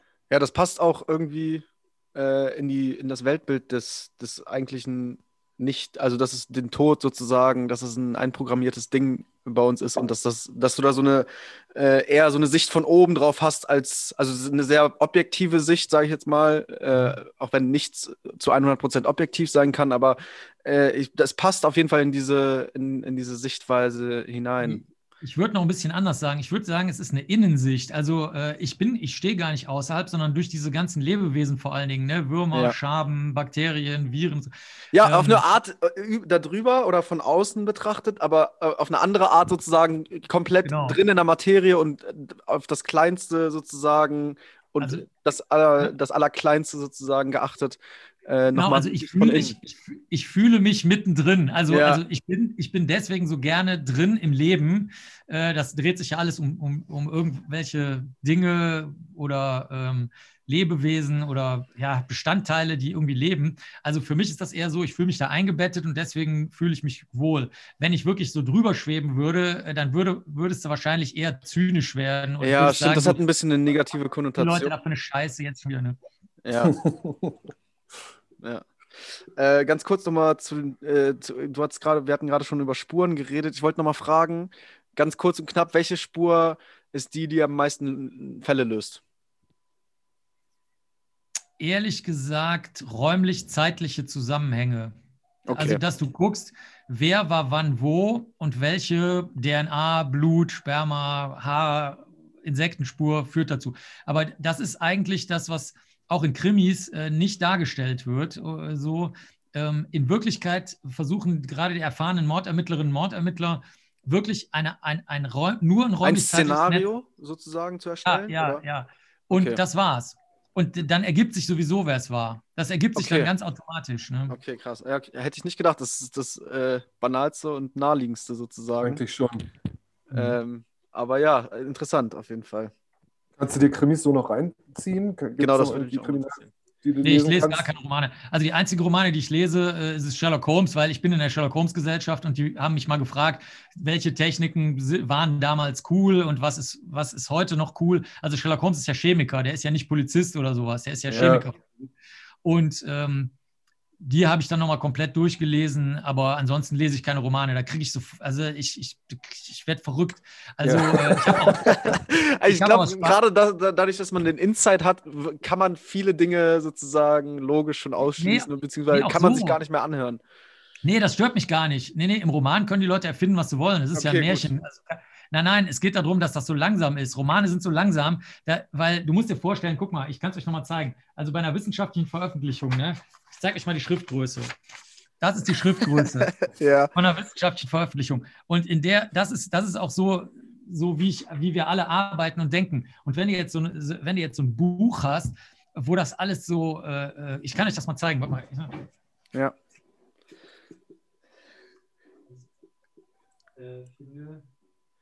Mock, kannst du mir auch nochmal so eine Heidelbeere rübergeben? Na klar, ich gebe dir nochmal hier eine, warte. Warte. Eine kleine knackige oder eine große? Äh, ich nehme eine kleine? Kna ich nehme eine kleine knackige. Hier. Ihr seid ja süß mit den Heidelbeeren. Also, die- nee, also ich, hab- ich will es jetzt nicht lange rausholen, aber wirklich, das ist so wenig Inhalt, dass ich einfach wahnsinnig werde. Das, das äh, zersetzt mich. Und äh, das Einzige, was ich mal gemacht habe, war, ich habe ähm, aber so ein John Sinclair, das ist so eine Trash-Horror-Serie von Lübbe, wo ich auch viele Bücher äh, mache für den Verlag. Und ähm, Ja. Da habe ich mitgemacht und äh, das war super, weil da hat sofort jeder gesagt, okay, das ist Trash-Horror, auf grauem Papier gedruckt. als Taschenbuch und so. Da habe ich gesagt, okay, jetzt da können wir drüber reden und das ist auch, das ist auch lustig dann. Aber Okay. wenn das so, wenn diese, die nehmen sich ja ernst, die Romane. Und Ja, ja. da werde ich. Weitestgehend schon, ja. Ja, Also von Harry Potter habe ich zum Beispiel, die Filme fand ich geil bei Harry Potter. Ja. Ähm, äh, und so, aber ansonsten nicht. Oder halt Comics. Comics habe ich auch eine riesige, da habe ich eine ganze Wand voll äh, Comics. Also Harry ich auch- Potter, die Bücher findest du scheiße, sage ich. Äh, ganz ist- auf gut nee, Deutsch scheiße gesagt. Find, nee, scheiße finde ich die nicht, sondern die sind, mir zu, die sind mir zu langsam. Ich kann das nicht lesen. Das wäre so, Okay. als ob du, keine Ahnung, sagen wir mal, im Studium müsstest du äh, eine Klausur schreiben, aber du musst die zehnfach verlangsamt schreiben. Sonst So fühlt Das ist ein guter Vergleich. an. So- ja, stimmt, so fühlt sich eigentlich jede Klausur an. Ähm, wollen, wir da den, wollen wir da mal den Haken schlagen? Ähm, kurze Frage: Du bist Mitbegründer, Mitglied beim Donaldismus? Ist Nee, ich bin, ich bin, nein, ich bin Donaldist einfach nur. Also die, die? Gründer, das war äh, Hans von Storch in den 70er Jahren oder so. Nee, nee, also das, ich, ich Genial, stehe- genial übrigens. Erklär, erklär mal bitte, was Donaldismus ist. Ähm, das ist die Untersuchung des Universums, was Erika Fuchs, die äh, Entschuldigung, dass ich lachen muss. Ich muss, also ich äh, acht, beachte mich einfach nicht, okay? ja. Also, äh, Erzähl, äh, ja, erzähl mal, ich weiß ja, was der Donaldismus ist. Die Zuhörer wissen es halt wahrscheinlich nicht. also die Chefredakteurin der Mickey Mouse, das war so eine Zeitschrift früher, so eine, so eine äh, Comic-Zeitschrift. Die, das war Dr. Erika Fuchs und die ist eigentlich Kunstwissenschaftlerin gewesen. Und ihr Mann, der ist in so ein kleines äh, Kaff gezogen, Schwarzenbach an der Saale, und da ist sie mitgezogen als Ehefrau mit den Kindern und war, der war aber sehr langweilig. Und äh, dann hat sie sich beworben bei einem Verlag, ob, ob sie eben nicht die Comics übersetzen kann. Und das hat sie halt mit, mit all ihrem Wissen aus der Literatur- und Kunstgeschichte der letzten 200 Jahre gemacht, aber so, dass Kinder das lustig finden. Also Okay. nicht, nicht so, dass das so äh, lehrermäßig ist ne? oder lehrerinnenmäßig. Und äh, wir als Donaldisten und Donaldistinnen, wir untersuchen aber nur den Kanon und der besteht nur aus den Zeichnungen von Karl Barks, also nur von einem einzigen Zeichner. Äh, Und da kannst du dann untersuchen, weil das ein geschlossener Kanon ist, wie die Bibel oder der Koran oder das Harry Potter-Universum oder Star Ja. Trek oder Star Wars, ist völlig egal. Also es sind geschlossene Universen, weil die, weil die begrenzt sind auf das, was bekannt ist. Und da kannst du dann eben untersuchen, wie ist die elektrische Sch- Stromspannung in Entenhausen, warum halten die Radioaktivität so gut aus, warum haben nur männliche Enten Schuhe an und die weiblichen nicht. Ähm, wie sind die Verwandtschaftsverhältnisse? Wie, wie sieht der Stadtplan von Entenhausen zum Beispiel aus? Genau, der Stadt, der ist ja leider gestorben, der Stadtplanmacher, aber da ist- bin Ach so, Beispiel, oh Mann. der ist leider gestorben, aber ich bin, äh, ich bin der Einzige, der noch ein original unterschriebenes Exemplar mit, der, mit dem Reiseführer und dem Stadtplan äh, von Du ihm hat. verrat weil das lieber nicht. Verrate das lieber nicht. Nee, da hat sich keiner getraut, den anzusprechen damals, weil alle gesagt haben, was soll das? Ne? Und äh, ja, als er dann gestorben ist, dann war das natürlich auf einmal eine Rarität, ja. Ja, okay. Sehr interessant. Ja. Also, Voll, also ich, Sachen gibt es, die gibt es gar nicht. Das aber äh, Wahnsinn. Marc, Das- Marc, das mal ganz kurz, du machst viele Sachen, die, äh, wo man sagen würde, in der, also so der Laie würde die nicht kennen. Also es gibt da wirklich einige Dinge. Unter anderem, ich habe das, ich, ich habe vorhin kurz geleckt, aber die, die, das, das Tier, was nach dir benannt wurde, sozusagen, das äh, äh, fand ich schon sehr kurios. Und was dann noch dazu kommt, ist so deine, äh, deine Affinität zu den Schwarzen oder du äh, würdest dich selbst als, den, äh, als einer der Schwarzen bezeichnen. Damit ist nicht die Hautfarbe gemeint, aber du kannst dir mal ganz kurz erklären, was das ist. Ganz ja, also kurz, ga- schwarze, äh, also wirklich ganz kurz. Ja, kann ich ganz kurz, ja, kann ich extrem kurz machen. Also die schwarze Szene ist eine Sammelkultur, wo äh, Leute drin sind, die zu bestimmten, kann man am einfachsten über Musikrichtungen oder Kleidungsrichtungen machen und da gibt es dann Unterabteilungen, aber die, die, zu der ich gehöre, ist halt Gothic sozusagen. Da gibt es halt große Festivals, da kommen die Leute aus aller Welt. Da ist das größte auch in Deutschland, in Leipzig. Und äh, Ja. die moderiere, ich moderiere auch manche, also das in Köln, das Festival moderiere ich zum Beispiel auch. Und ähm, ja, da, das ist einfach so eine bestimmte Musik. Das ist vor Emo noch gewesen. Ähm, da gibt es mehr so Ele Elektro-Richtungen, da, da gibt es sehr viele Tech Techno-Einflüsse dazu, ist aber halt immer finster äh, irgendwie. Und dann gibt es aber auch äh, Rock-Richtungen oder Elektropop und das Aber man ist, muss ja äh, auch sagen, dass äh, auf diesen, auf den Veranstaltungen, oder zumindest das, was ich gesehen habe, äh, werden auch Sp- Spendenaktionen durchgeführt, also äh, für gute Zwecke sozusagen Geld gesammelt. Äh, du hältst dort auch Vorträge, soweit ich weiß, über äh, Kriminologie. Und also ich muss schon sagen, es ist ein faszinierendes Universum, weil das so unter dem Radar schwebt und ähnlich wie, Voll. wie so, äh, keine Ahnung, wie ich das vergleichen soll, Hm, ähnlich wie so Mittelalter-Freaks, sage ich jetzt mal. Äh, gehören so, auch dazu. Ja, die, ja, die genau. Leute gehören auch dazu. Die sind eine andere äh, Familie sozusagen, aber unter demselben Dach.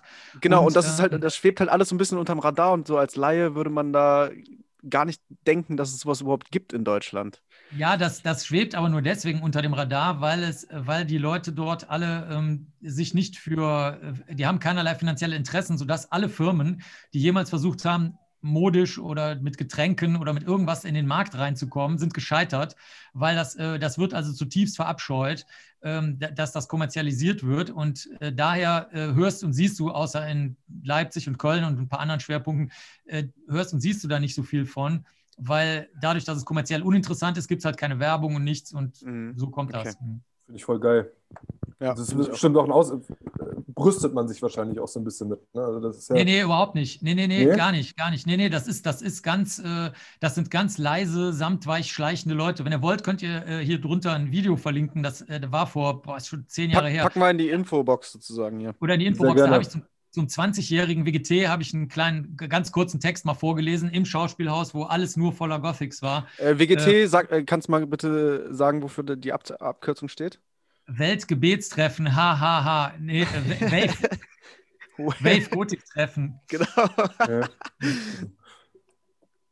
Ja. Erzähl ruhig weiter, ich äh, habe dich unterbrochen. Achso, ja, und da, da habe ich das mal äh, kurz geschildert, wie das auch zustande kommt, dass die so samtig weich sind. Also, das ist eben gerade nichts nach außen getragenes, weil sich nach außen sowieso keiner dafür interessiert. Äh, und es sind auch sehr viele Leute, die aus Verhältnissen kommen, Vernachlässigung, Traumatisierung, äh, sexueller Missbrauch und so weiter. Das heißt, die, die interessieren sich sowieso nicht für die Außenwirkung, weil die mit der Außenwelt keine guten Erfahrungen gemacht haben. Mhm.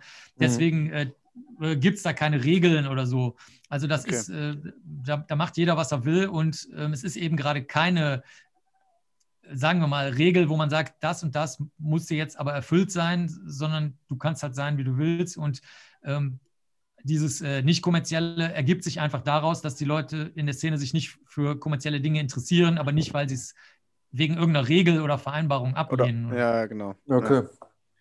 Ja. Ähm, ganz kurz, abgesehen davon äh, bist du ja auch noch in du äh, engagierst dich auch in der Deutschen Zoologischen Gesellschaft ähm, und äh, auf Wikipedia ist zu lesen, dass du dich dafür einsetzt, dass der Artikel 3 Grundgesetz äh, verändert wird. Da gab es ja auch vor kurzem, vor nicht als, also vor ein paar Monaten, äh, ich glaube im Zuge der Black Lives Matter Bewegung, äh, gab es auch Diskussionen äh, im Parlament, da den Rassebegriff sozusagen rauszunehmen. Viele Juristen sind ja dagegen, äh, einfach weil sie den Rassebegriff, um ihn genauer zu definieren und genau eben wegen dieses Begriffs jemanden zu verurteilen oder wegen dieser Begrifflichkeit jemanden zu verurteilen. Also es dient nicht dazu, das wissenschaftlich zu stützen, sondern es dient dazu, sozusagen den Tatbestand zu benennen.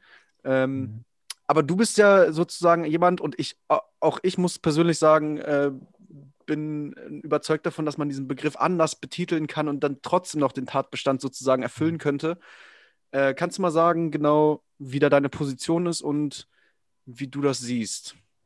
Also biologisch gesehen gibt es ja gibt's wirklich keine Rassen. Also das ist jetzt nee. auch nicht so wie ein liberales. Das ist äh, längst überholt. Ja, ja, das ist längst überholt.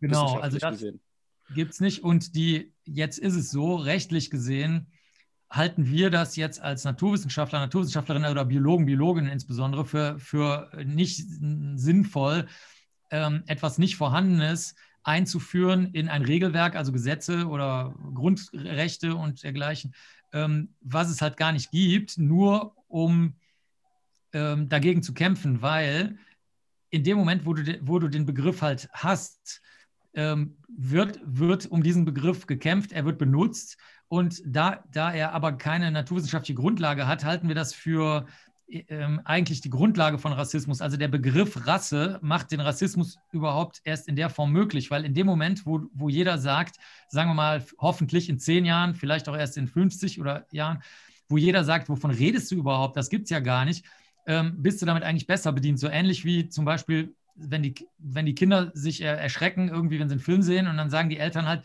nee, das ist aber Kunstblut, das wird aus Zucker und Mehl und roter Farbe zusammengerührt oder das ist Ketchup oder sowas, dann sagen die Kinder, ah ja, okay, dann ist das ja gar kein Blut, also brauche ich mir um, diesen, um diese Blutproblematik keine Gedanken mehr machen. Also Mhm. das ist die Idee dabei. Also der Begriff Rasse ermöglicht überhaupt erst den Gedanken so äh, zu verschriftlichen oder zu, in, in der Gesellschaft zu verbreiten, dass Ja. er überhaupt ausgesät werden kann. Juristisch kannst du das natürlich anders betrachten, aber ich denke, mittelfristig wird sich der Rassebegriff nicht halten lassen, so ähnlich wie auch andere Sachen, die wir heute für sehr Das schwer vorstellbar halten Das denke ich auch, ja. zum Beispiel äh, Tiere verwenden, also Tierprodukte verwenden. Das, das halte Ja. ich auch für, für absolut ausgeschlossen, dass das noch, ähm, dass das über, überlebt. Das wird also als was total Seltsames, Bescheuertes gelten, wo man sagt, ach du Scheiße, das haben die wirklich gemacht. Man muss sich halt ein bisschen dran gewöhnen an solche größeren Sprünge. Und äh, die Rechtswissenschaft hinkt sowieso immer ein bisschen hinterher. Das ist aber nicht schlimm, weil die müssen natürlich alle mitnehmen. Also die müssen Mhm. natürlich Ja. auch noch die einsammeln, die jetzt noch 30 Jahre hinterher hinken. Also insofern ist, ist das kein Kampf gegen Rechtswissenschaften, überhaupt nicht. Ja, ne? ja, nee, verstehe ich schon. Äh, was, das, was, das, was die Tierprodukte angeht, muss man halt auch schauen, äh, was die Stammzellenforschung zum Beispiel mit sich bringt in nächster Zeit. Vielleicht ist da ja irgendwas möglich, sozusagen. Ist, ist, ist, also was Tierversuche angeht, das ist kein Problem. Ja. Also da war ich auf den letzten Konferenzen sowohl von den Leuten, die Tierversuche machen, als auch von der Deutschen Physiologischen Gesellschaft. Da war ich auch äh, ähm, Gastredner, geladener. Das ist so was Besonderes bei Naturwissenschaftlern. Ja. Und ähm, ich, ich kenne die Leute, die diese Chips herstellen, wo man die Organe dann auf so Chips drauf tut und das dann testen kann. ja, Also da, äh, da tut sich jede Menge. Das ist nur eine Frage des Geldes. Also wenn man das ganze Geld für Tierversuche da reinkippen würde, dann wäre das sofort erledigt, das Thema. Es geht aber eher um was anderes. Es geht darum, dass Menschen überhaupt Tierprodukte verwenden. Ja, Also okay. Milch, Eier, Quark, äh, weiß ich nicht, Leder, äh, sowas. Also das halte ich für unvorstellbar, absolut unvorstellbar, dass das in, noch weiter passiert. Also Tierversuche sind nochmal ein anderes Thema. Ja. Äh, genau. Ähm, Ja. Ich? nee, mach mal okay. ruhig. Ähm, ich würde mal ganz kurz zu deinem Engagement bei der Partei nachfragen wollen. Und zwar äh, hat die Partei vor knapp zwei, drei Wochen nicht ganz so geile Schlagzeilen gehabt ähm, durch den Austritt von Nico Semsrott.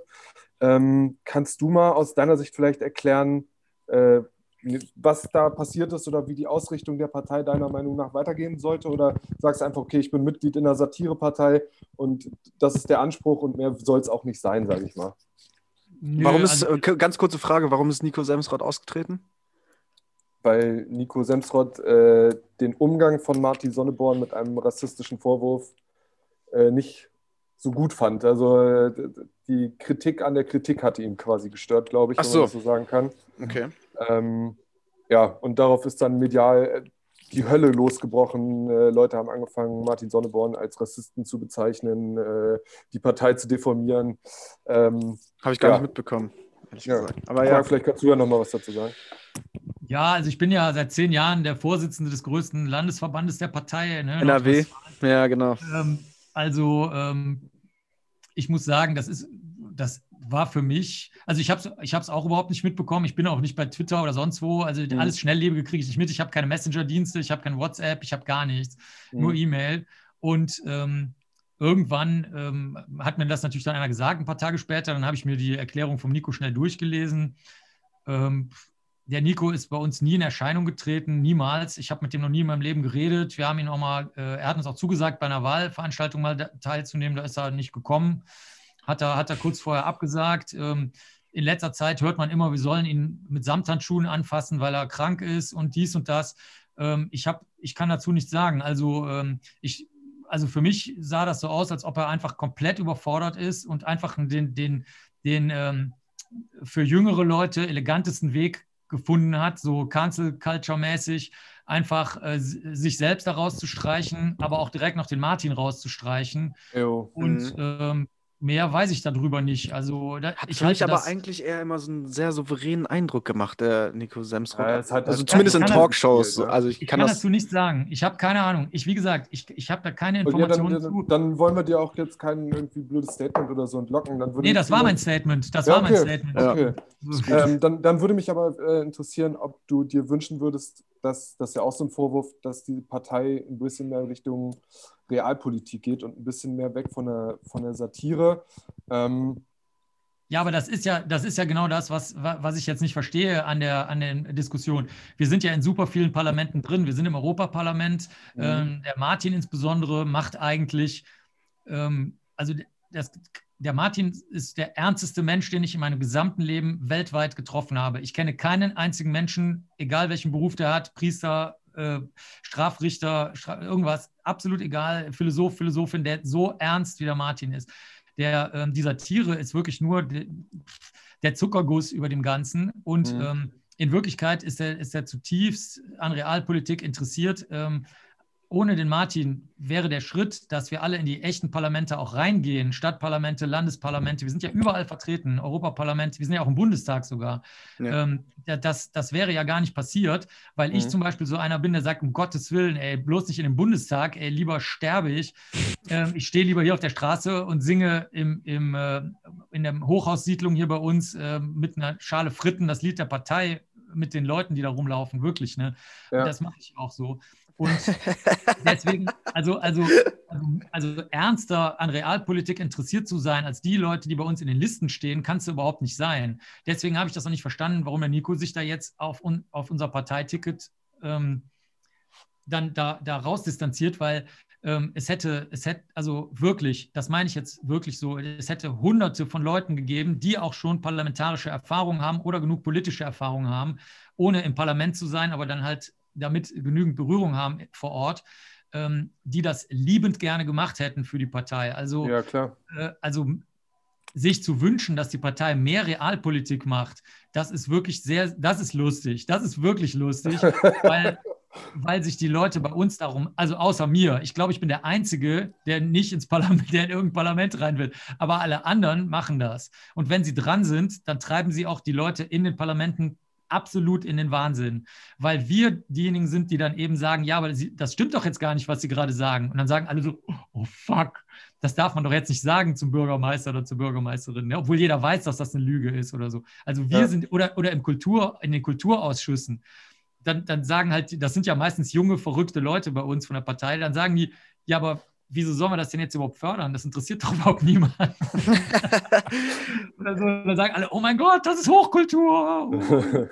nee, nee, also, also wirklich. Äh, ich glaube ich, auch, also, dass, dass das äh, Jahr das sehr, 2021, sehr real, ich glaube auch, dass das Jahr 2021 kein schlechtes für die Partei wird. zweimal, zweimal auf Holz geklopft, aber ich glaube, das wird ein. Ich glaube, du musst noch ein drittes Mal klopfen. okay. Also ich muss auch sagen, also ich habe ich hab ehrlich gesagt nicht so eine richtige Meinung zur Partei. Ich weiß nur, dass die in den Wahllisten ähm, ganz kuriose Namen benutzt haben teilweise. Und ähm, auch hier und da natürlich Sonneborn und äh, also auch Teile aus seinem Buch gelesen habe, Teil, seine Auftritte kenne bei Jung und Naiv oder halt in Talkshows, auch von Nico Semsrott. Und ich muss schon sagen, also das, wenn du das jetzt so sagst, Marc, das sind die ernstesten Menschen, die du. Äh, äh nee, Martin Sonneborn. Martin. Der Martin, Martin Sonneborn ist, ist, ist, einer der ernstesten Menschen. Nicht du, einer der ernstesten, der ernsteste. Der ernsteste Mensch, den du je kennengelernt hast, weltweit. Ich äh, dann, ich, also ich kann es nicht ganz glauben, aber ich werde es mir mal in Zukunft mal beobachten oder mir, mir mal angucken und dann äh, werde ich dann. Naja, er zeigt es ja nicht. In den öffentlichen Auftritten versucht er natürlich mit, mit äh, häufig Satiretechniken äh, was zu bewirken. Aber ich meine, ich kenne ihn ja schon sehr lange und ja. auch in Situationen, wo es jetzt nicht so nach außen geht. Oder okay. manchmal ist es auch sehr feiner Humor, den natürlich jetzt Jüngere äh, total bescheuert und, und mhm. BRD-mäßig finden. Äh, das, sind, das sind dann eher so Sachen, die man heutzutage vielleicht bei Loriot oder sowas noch irgendwie in Omas oder Opas YouTube-Mottenkiste finden wird, äh, die, die, die sehr stark von Anspielungen leben oder ähm, häufig sind es auch Menschenrechtsdinge, äh, für die sich vielleicht Jüngere ganz anders jetzt einsetzen. Äh, als, als man das so mit politischen Methoden macht. Also der Martin ist ja, ist ja, ein, ist ja ein alter weißer Mann. Ne? Also ja. das heißt, der, der, der, kämpft halt auch unter anderem mit, mit solchen Mitteln hm. im Europaparlament, mit denen halt andere alte weiße Männer kämpfen, weil, weil er gegen die kämpfen muss. Ich meine, ihr und ich, wir müssen nicht gegen alte weiße Männer kämpfen. Nee, aber der Martin nicht. schon. Ne? Also das ja. ist auch sind wir auf jeden Fall noch, noch sind wir äh, nicht so weit. ja. Ähm, Ähm, ja, mach mal Mock. nee, Hat's- mach du, Roman. Mach du, Äh, ich Roman. würd- ich Bitte, meine würd- Parteifrage ist durch. Okay, äh, ich würde noch einmal äh, fragen, wie sieht's aus? Wovor hast du am meisten Angst? Gibt's sowas? Gibt's irgendwas, wovor du Angst hast? Das ist ja ähnlich wie mit dem Ekel. Ja, ich hasse, je, also was heißt, A- ja, Angst kann man sagen, oder ich mag, ich verabscheue sehr stark äh, alle Art von Gewaltanwendungen. Ähm, ich kann auch keine spitzen Messer sehen, äh, Ah ja, wenn die okay. irgendwo rumliegen. Ähm, ich verstehe auch nicht, warum Leute sich eine Ohrfeige geben oder äh, auch, auch ich, das habe ich aus den 90ern aus den USA schon mitgebracht, also auch verbale Gewalt. Da würde ich auch nicht sagen, das sind ja nur Worte. Ähm, ich verabscheue das sehr, sehr stark im Internet, äh, diese, diese achtlose Verwendung von äh, Begriffen, die den anderen beleidigen sollen, in einer Weise, die der andere nicht gut findet. Also wenn ich jetzt sage, yo, Motherfucker, Dingsbums und so, deine Ja. Mutter, alles klar, ne? wenn das unter, unter Gleichgesinnten Ja, ist. wenn, wenn das unter Kollegen ist, ist es ja nochmal was. Oder unter, Ja. wenn man es versteht und nicht. meine Oma, nicht meine eigene. Oma hat zu mir gesagt, ich bin ein Arschloch. Das, ne, das, das Ja, war genau. auch durchaus ernst gemeint, aber trotzdem völlig okay. Ja. Also das war alles gut. Und, Ich kann ähm, mir eigentlich nicht vorstellen, dass das ernst gemeint war. Ja, natürlich auf eine andere Art. Also eine, ein nettes Arschloch. Ne? Ja, ja. Und ähm, die, also deswegen, äh, ich würde sagen, das macht mir Angst, weil ich immer wieder sehe, gerade bei den schon angesprochenen Genoziden am deutlichsten. Mhm. Ich habe auch extrem umfangreiche Literatur über die, äh, was die Polizei gemacht hat, also die normale Polizei äh, in Nazi-Zeiten. Das ist auch erst seit wenigen Jahren bekannt. So seit 15 Jahren ist das erst überhaupt bekannt. Ähm, ich muss sagen, es ist schon krass, wie extrem leicht alle Menschen, alle Menschen, mit we ganz wenigen Ausnahmen, die, die Ausnahmen kannst du aber vergessen, ähm, dazu zu bringen sind, Gewalt auszuüben, wenn sie der Meinung sind, dass sie auf der richtigen Seite stehen. Also das macht Angst, also es, es äh, ist ein ständiges Unbehagen, weil ich weiß, dass Menschen so sind. Das ist bewiesen durch 2000 Jahre Geschichte Geschichte. Hm. und durch auch Viele Experimente. Ja. Experimente und jetzt neuerdings auch durch die Dokumente aus der Nazi-Zeit, die erst in letzter Zeit aufgetaucht sind. Ja. Äh, gibt's die, Ähm. kann man die frei lesen oder gibt es das irgendwo? Äh, ja, okay. Also zum Beispiel, also ich kann jetzt mal zwei Beispiele sagen. Das eine war schon angesprochen. Das eine Buch nur Interviews mit den Tätern, das andere nur mit Opfern aus Ruanda. Das ist äh, absolut äh, der Knaller. Dann gibt es ein sehr dickes Buch aus Köln. Das ist in, in so einem Kölner Regionalverlag erschienen. Emons heißt ja, das ist über die äh, Kölner Polizeibataillone, die äh, immer behauptet haben, sie hätten überhaupt nichts gemacht. Sie wären alle nur Mitläufer gewesen und äh, wären auch nicht alle in der Partei möglicherweise gewesen und so. Und dann stellte sich raus, weil das in einem verschütteten ähm, also unter dem Polizeipräsidium und unter der Universität Köln waren zwei, zwei große Räume, von denen man dachte, dass sie nicht existieren oder abgebrannt wären. Die wurden dann geöffnet und da ähm, hat man zum Beispiel gesehen, dass die, äh, dass ganz normale Polizisten als Nachräumeinheit, das waren die, die die jüdischen Frauen und Kinder in eine Kirche eingesperrt haben und die Kirche angezündet haben. Das war überhaupt nicht die SS oder die Wehrmacht oder so, sondern das war die normale Polizei. Ähm, und dann sind in den letzten Jahren ja auch viele Fotoalben aus Auschwitz-Birkenau aufgetaucht, wo man das Alltagsleben der, der Leute sieht, die einfach das, die sich ganz normal verhalten haben. Dann gibt es äh, ganz, ganz neu auch eine Studie über die Lebenserinnerungen vom Höss. Das war der Lagerkommandant in Auschwitz, nicht die ganze Zeit, aber eine Zeit lang.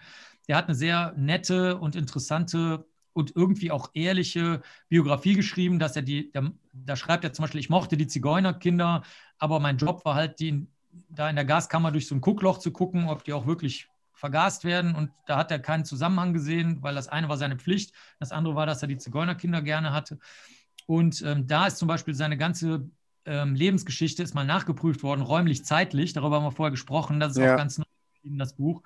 Und selbst diese Biografie, wo du denken würdest, okay, da sind jetzt Ansätze von Ehrlichkeit drin, ist komplett erlogen. Wahnsinn. Also äh, das, das Krass. ist wirklich unfassbar und ähm, Das ist wirklich krass. Also ich habe hab Gänsehaut. Man sieht es nicht durch den Pullover, aber ich habe Gänsehaut. oh Mann.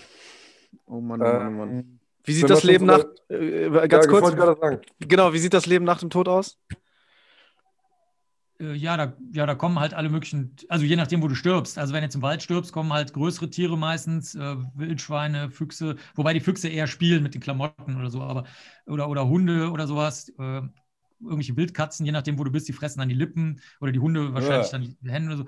Und äh, dann kleinere Lebewesen sind hauptsächlich Schmeißfliegenlarven am Anfang. und später kommen auch andere Tiere, Totengräber, Käfer, alles Mögliche. Ähm, wenn du in der Wohnung stirbst, kommt es darauf an, wie dicht die jetzt versiegelt ist. Ne? Dann kann es sein, dass du nur bakteriell besiedelt wirst und dann kriegst du so eine Brei. Brei äh, also ich muss mal, ich, ich, kann mal ganz kurz einen Fall von einem Fall erzählen, der mir passiert ist. Ich äh, komme aus einer Studentenstadt und habe da in, eine Zeit lang in einem Einzimmer-Studenten, äh, in einer Einz Einzimmerwohnung gewohnt. Und ich bin in einen, ich bin mal einen Samstagvormittag aufgewacht und das war total der Trubel auf dem, äh, auf dem Gang und Kriminalpolizei und so weiter war da. Und schräg gegenüber ist ein, ist ein Mann gestorben, aber der lag da auch 16 Tage. Und ich muss auch sagen, jetzt, das ist wirklich, also es ist wirklich im Nachhinein, denke ich, dafür, dass du so ein True Crime-Fan bist, bist du ein richtiger Idiot, Roman, weil man hat am Fenster schon gesehen, wie viele Fliegen dort waren ich habe mir, ich mir nur nichts dabei gedacht. Ich dachte einfach nur, dass er seinen Müll nicht rausgebracht hat und weggefahren ist sozusagen in, in, in Urlaub oder ich weiß nicht, in die Heimat oder sonst was. Und tatsächlich ist dann da jemand gestorben und ich habe unwillentlich und unwissentlich sozusagen ähm, Verwesungsgeruch auch schon äh, zu dem Zeitpunkt dann gerochen. Das war aber nicht zufällig in Köln? Äh? Nee, das war in, ist, ist in Göttingen. Ich, ich, okay, okay, ich komme aus der Martin-Sonneborn-Stadt. Da gab es auch eine Petition von eurer Partei, genau. dass, sie, dass sie umbenannt werden soll in Martin-Sonneborn-Stadt. Ähm, ja. Genau, also das war, das war schon war schon kurios. Das war wirklich schon kurios, vor allem, weil ich morgens dann halt erst so richtig dann im Nachmittag, am Nachmittag realisiert habe, ah, okay, krass, mein Nachbar ist gestorben und du Vollidiot hast nichts gemacht, hast nichts gesagt, hast keinen Bescheid gesagt und hast dir nur deinen Teil gedacht. Kannst und ich, ja, kan ich kannte halt den Verwesungsgeruch halt im Vorfeld nicht, deswegen genau. ist das für nee, mich... da kannst du...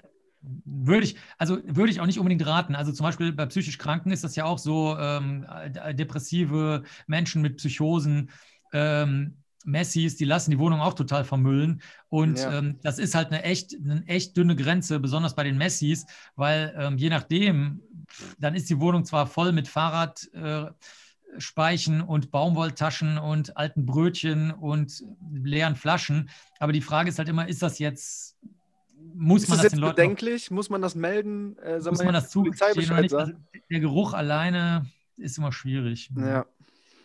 Ähm, ich würde noch mal ganz kurz zu der Geschichte nach dem Tod. Du hast das sofort äh, aus der Rolle eines äh, Biologen beantwortet. Mich würde vielmehr interessieren, ist für dich ausgeschlossen, dass, äh, sagen wir mal, ein Teil des Geistes hinabschwebt zu Shiva oder dass das, äh, weißt du, was ich meine? Also, dass, ja, das, so, dass der X-Faktor quasi mitschwingt ein bisschen.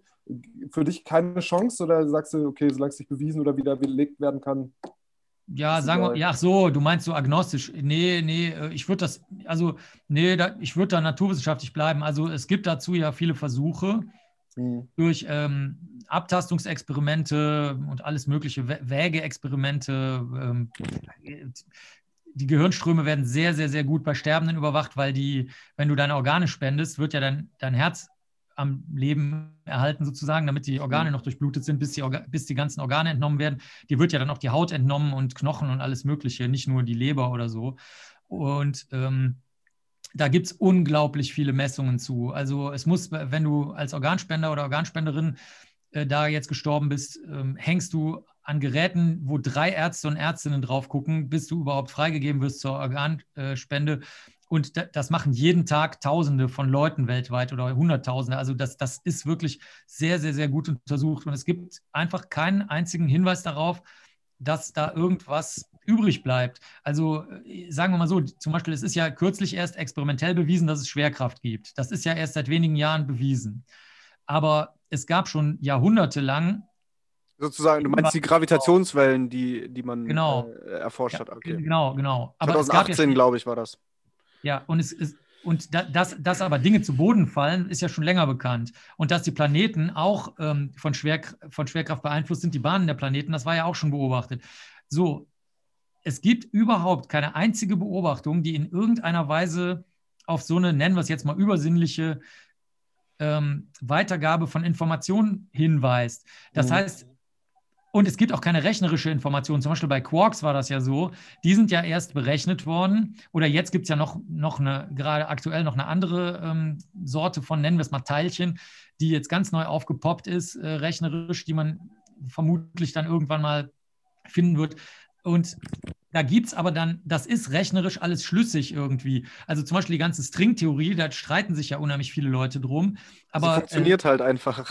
sie funktioniert und oder man sagt sich, da, da und da funktioniert sie eben nicht. Und da müssen wir jetzt genauer hingucken, liegt es an der Stringtheorie oder liegt es an ähm, daran, dass es die Strings als solche, so wie wir sie uns vorstellen, nicht gibt, sondern anders. Aber für diese übersinnliche Weitergabe des Geistes gibt es nichts es gibt nichts äh, aus dem Bereich der Berechnungen, es gibt nichts aus dem Bereich der Beobachtung, es gibt gar nichts. Deswegen weiß ich nicht, wofür das jetzt. Äh, ja, ja.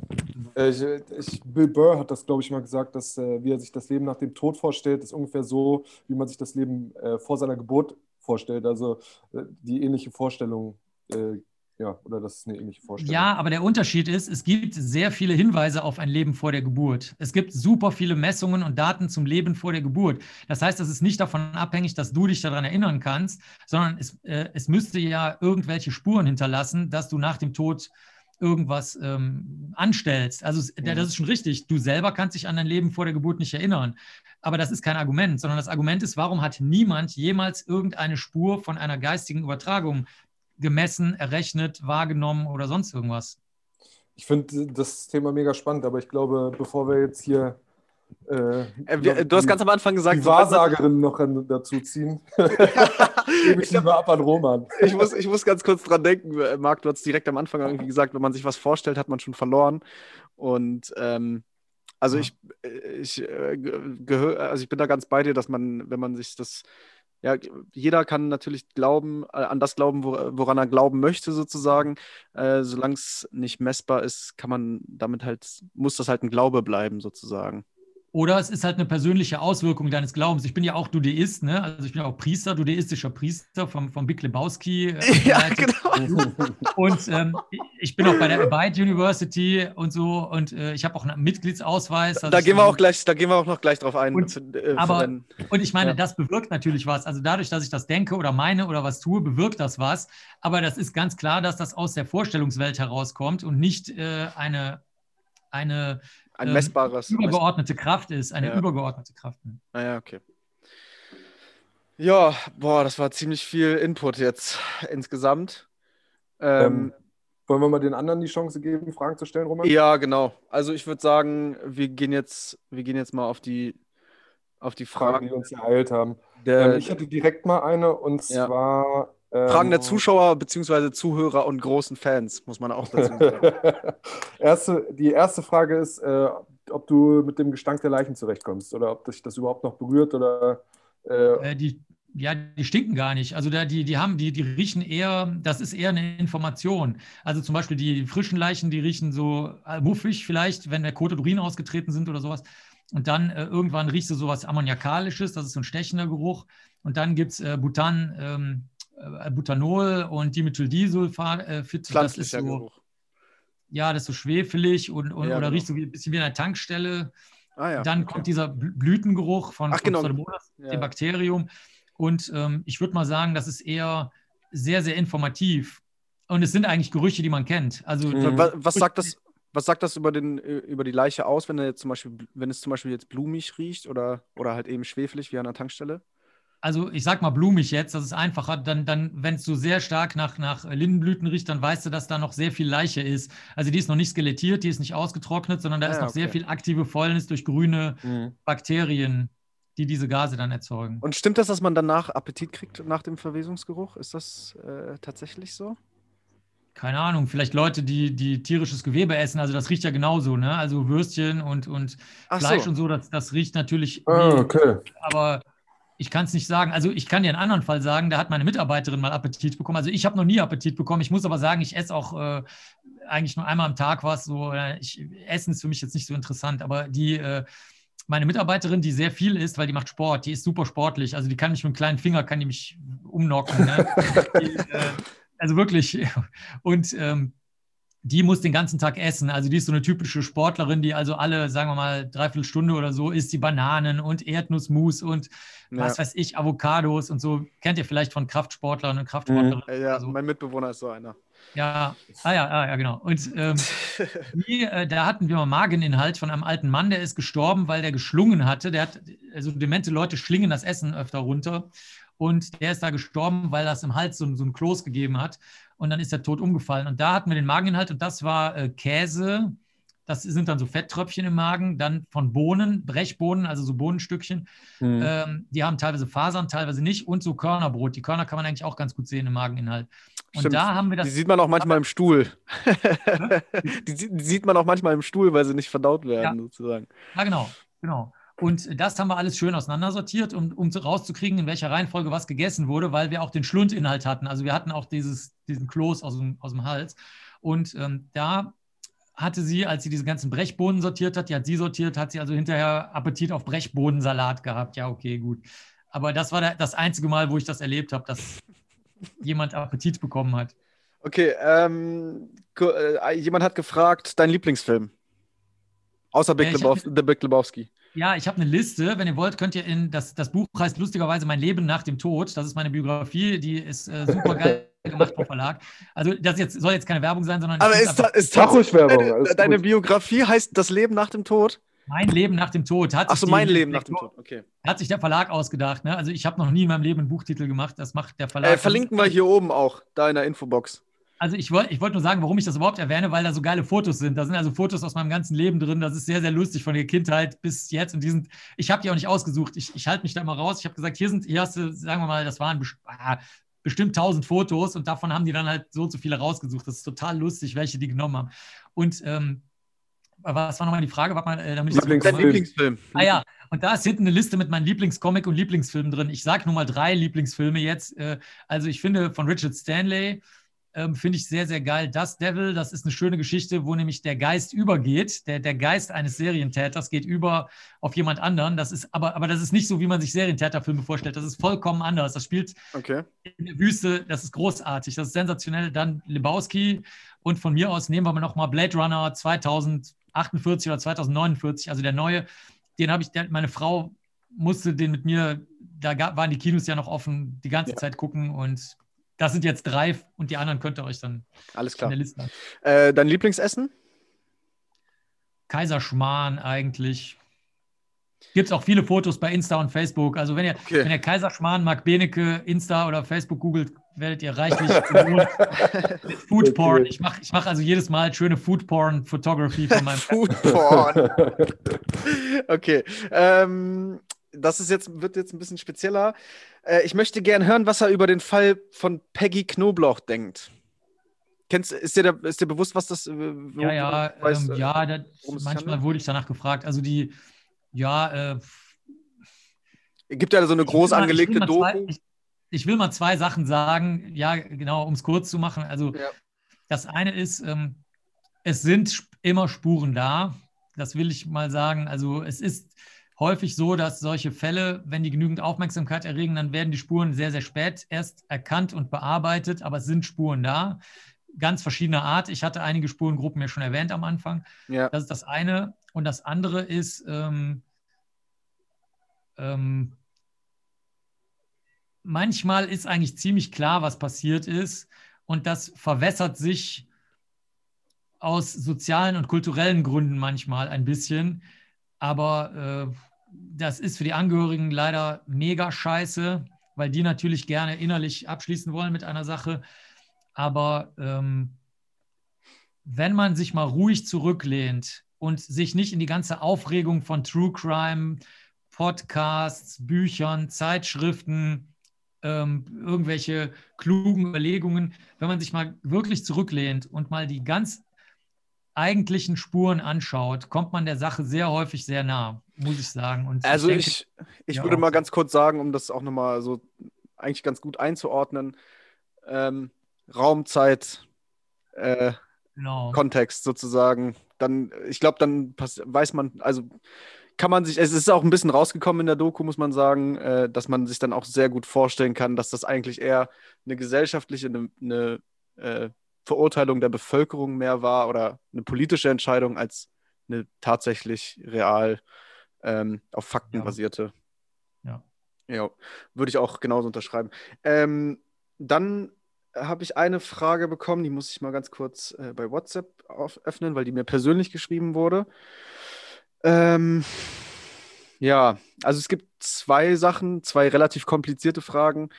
Ähm, ich stelle mal erstmal eine davon, weil wir gerade über den Dudismus gesprochen haben und auch The Big Lebowski. Ähm,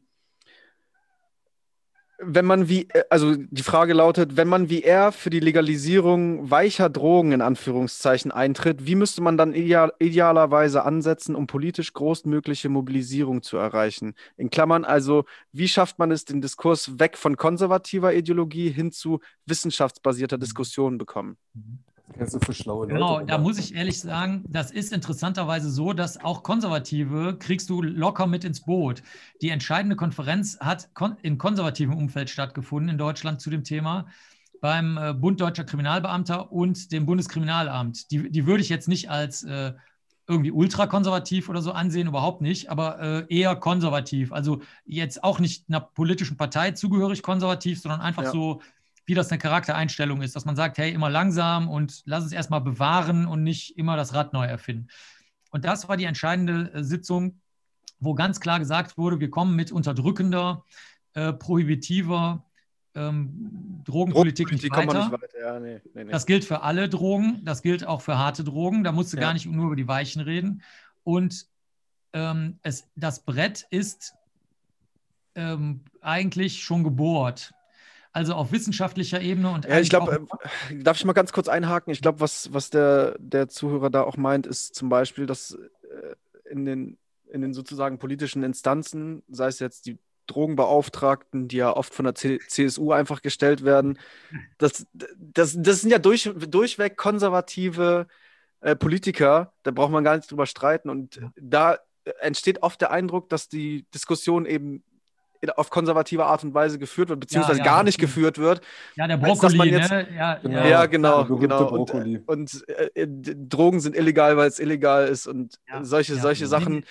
Das, da, da, da, man, man, man, hört halt in der Öffentlichkeit nichts von Konferenzen des Bundeskriminalamtes zum Beispiel oder halt eine, eine Vereinigung, die, die da Diskussionen drüber führt. Und ich glaube, mhm. deswegen entsteht so ein bisschen der Eindruck in der Öffentlichkeit, dass man halt mhm eher nicht wissenschaftlich basiert äh, das politisch sozusagen diskutiert, sondern halt rein aus konservativen Ideologien heraus sozusagen. ja, das, äh, das ist richtig. Das regt, klar, das regt jeden auf. Ne? Also jeden regt auf, wenn Opa und Mama ja, irgendwie sagen, man soll halt Quatsch. nicht zwei verschiedene Socken anziehen, sondern gleiche Socken, weil man halt gleiche Socken anzieht. Ist halt so. Das will mhm. keiner hören, das ist klar deswegen regst du dich darüber auf. Aber ähm, ich habe in letzter Zeit mehrfach mitgemacht. Falls ihr so eine Infobox habt, das könnt ihr auch einblenden, das ist auch gratis. Ja. Ich habe das Vorwort mhm. geschrieben für so ein Buch zu dem Thema, ähm, was sich eben damit befasst, dass man nur durch volle Aufklärung über die Drogen weiterkommen kann. Ja. Und äh, das will ich deswegen jetzt mal weglassen. Das könnt ihr dann einblenden. Das kann man einfach ohne Werbung, ohne irgendwas, ohne Paywall, ohne Einblendungen von irgendwas einfach gratis, gratis, das echte gratis aufruft.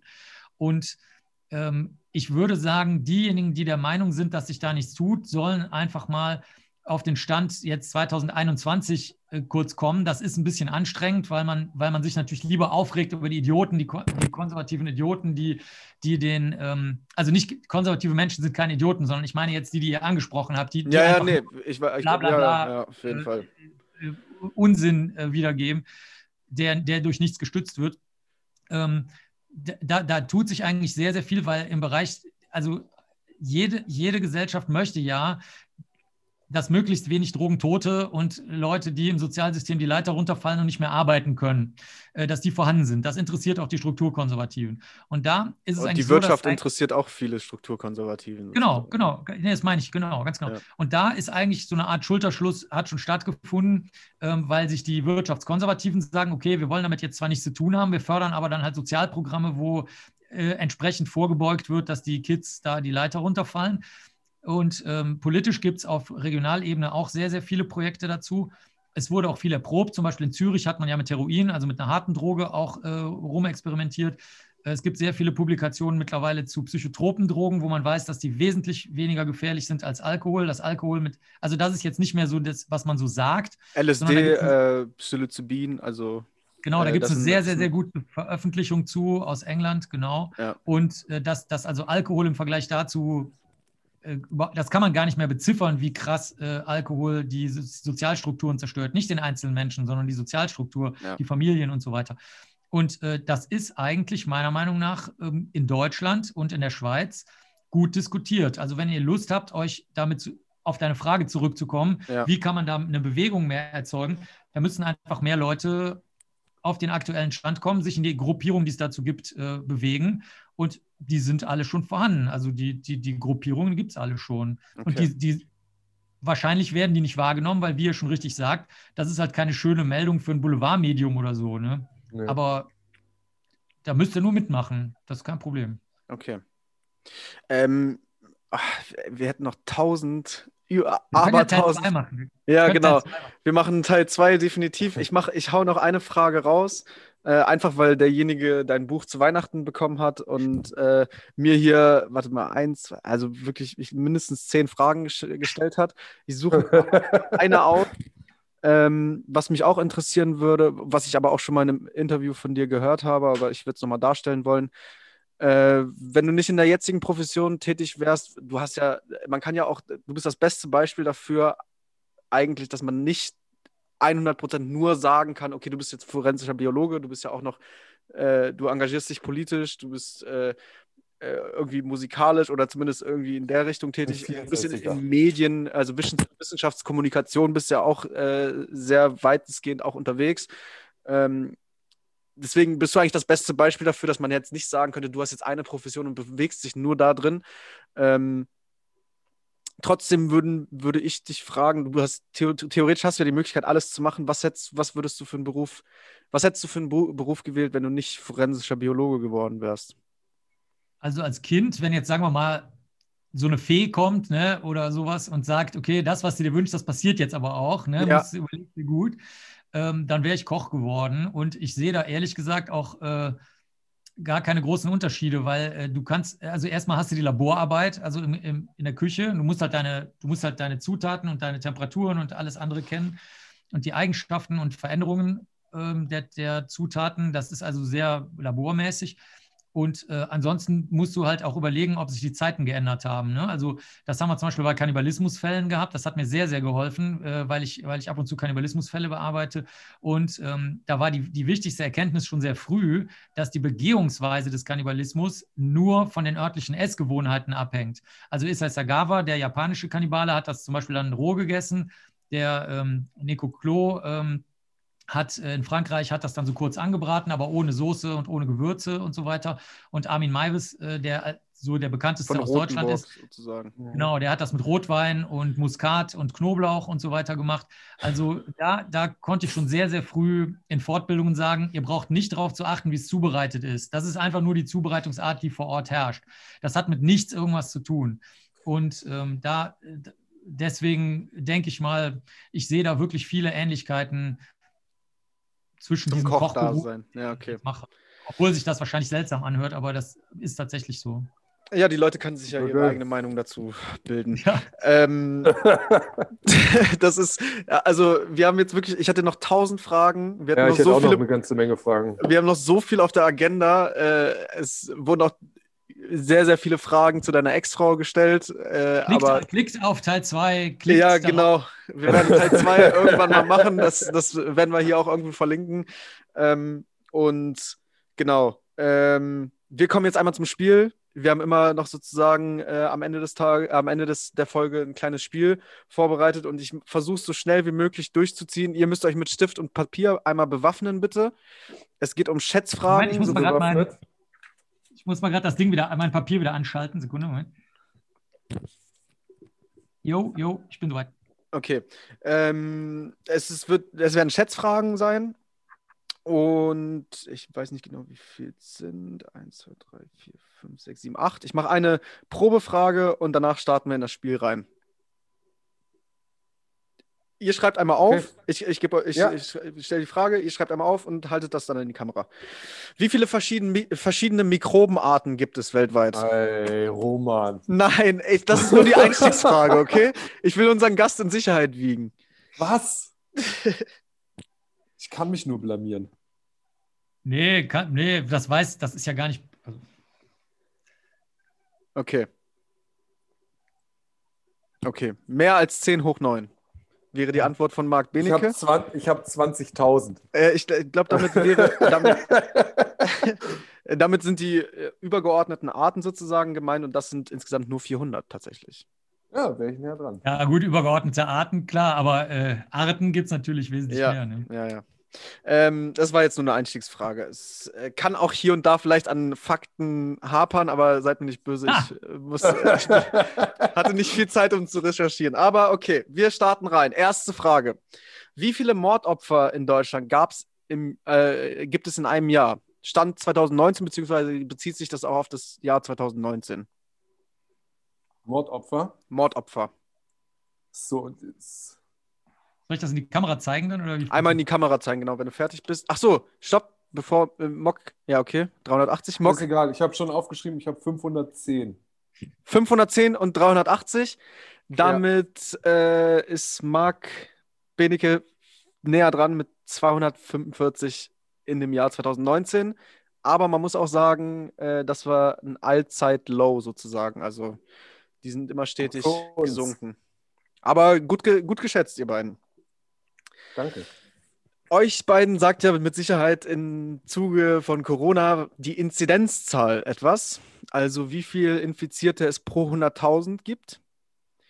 Meine Frage wäre jetzt, wie, wie hoch ist die Tötungsrate durchschnittlich weltweit pro 100.000 Einwohner? Dazu zählen in Deutschland zumindest äh, Mord, Totschlag und Tötung auf Verlangen. Und genau, ähnlich wird das dann aus, in anderen. äh, So, wie viel? Also, okay, okay, okay, ich verstehe. wie viel, wie hoch ist die Tötungsrate, also wie viele Tötungen sozusagen, man kann ja nicht nur von Morden sprechen, wie viele Tötungen durchschnittlich weltweit in einem Jahr pro 100.000 Einwohner geschehen? Prozentzahl, ne? Nee, das sind tatsächlich die Tötungen pro 100.000.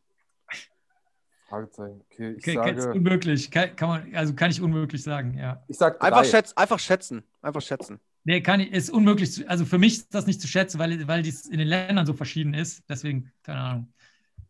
Okay, kannst du irgendeine Zahl sagen? Nee, unmöglich. Dann sage ich auch keine. Okay, dann lassen wir das raus. Okay, okay, okay, dann lassen wir Nee, das sag raus. doch einfach, nee, ist doch okay. Wenn man Es sich wa- nee, Es werden ich sechs, finde das wichtig, dass man, wenn man es nicht weiß, auch sagt, dass man es nicht weiß. Okay. Also überhaupt nicht weiß. Also deswegen sag ruhig. Es Ich werden weiß sechs- auch nicht, ich hätte- Es wären ich hätte drei 6,1 getippt. gewesen. Es wären 6,1 gewesen. Pro 100.000. Ja. In Deutschland äh, deutlich weniger. Da wären es 0,7 gewesen. Okay, wie viele Christen gibt es weltweit? Christen. Ja. Boah. Wie viele Leute sind Christen von den sieben Milliarden Menschen, die hier so auf dem Planeten verweilen? Also christlichen Glaubens, so, so, nennen wir es mal so.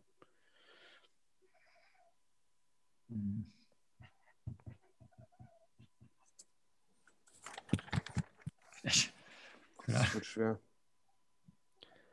0,5 Gibt's das mal 10 hoch 9. Ja, Wie viel? Äh, das sind 5 Milliarden? Nee, doch. Eine halbe Milliarde. Ach, eine halbe Milliarde. Oh, Äh, ich, sag fünf, ich sag 50 Millionen. 50 Millionen. Das ist so 500 Millionen. 500 Millionen. Aber dann habt ihr ja beide die gleiche Zahl. Dann sage ich 499 äh, Millionen. okay, 990.000. okay. Es, es steht gerade noch 1-0 für Marc, soweit Marc. ich weiß. Ähm, Es sind insgesamt 2,26 Milliarden. Krass. Und damit die am, weit, am weitesten verbreitetste Religion. Danach kommt der Islam mit 1,8 Milliarden und danach der Hinduismus mit 900 Millionen. Okay, ähm, Stand 2015. Wie viel, also die, äh, verratet mir doch bitte einmal die Anzahl der zugelassenen Kraftfahrzeuge In Deutschland oder weltweit? weltweit. Weltweit. Einfach schätzen.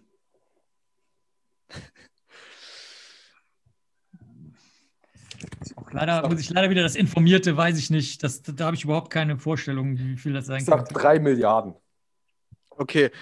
Äh, ich würde einfach mal sagen, es, dann steht es jetzt 2-2, weil Mock hat äh, 3 Milliarden gesagt und es sind 1,3 Milliarden. Okay. 1,3 Milliarden. Also es war nicht schlecht geschätzt, auf jeden Fall. Okay. Äh, wie viele verschiedene Sprachen gibt es? Ungeachtet der Dialekte, also weltweit. Also die, die, die Dialekte werden nicht äh, sozusagen nochmal einzeln gezählt, sondern nur die Sprachen. Also wenn, Oh.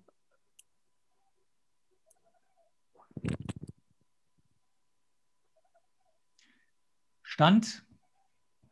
Das ändert sich auch, ja? Aktueller Ja, Stand. Ja, es sterben, es sterben Es ist- jährlich es mehrere ist- Sprachen aus. es ist sehr aktuell. Also es ist von Statista. Keine Ahnung. Ich habe 250. 250, Marc Ja. Benecke 350, es sind 6500. Krass. Damit steht es 3-2 für Marc. Ähm, ich hätte jetzt noch eine letzte Frage. Machen wir. Okay, Letzte. jetzt eine Frage, die bezieht sich nur auf Deutschland. Die durchschnittliche tägliche Nutzungsdauer von YouTube-Videos in Deutschland.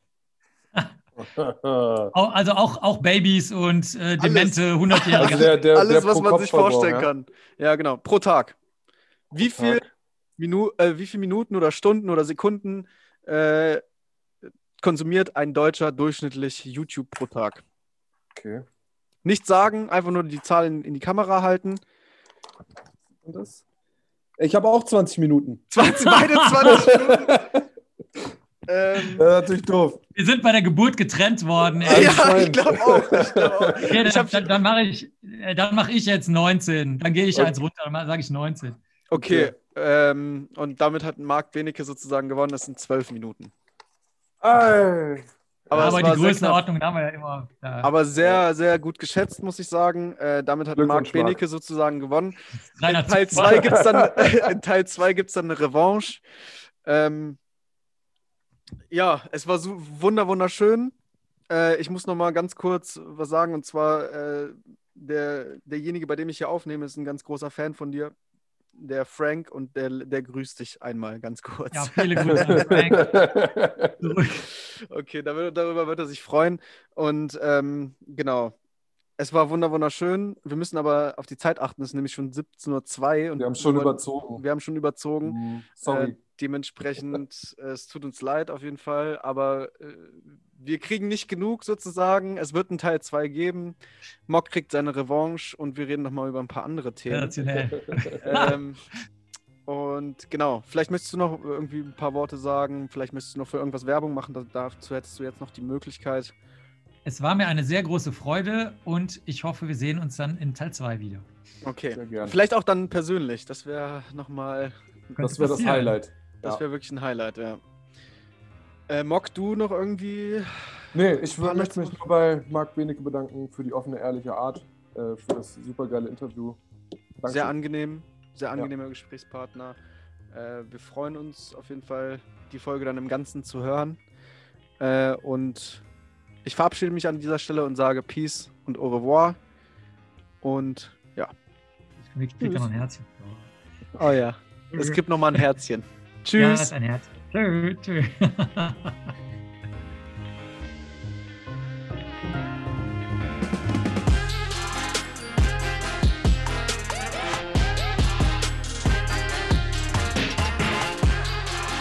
Ménage à trois. Der Podcast mit Mock et Ronka.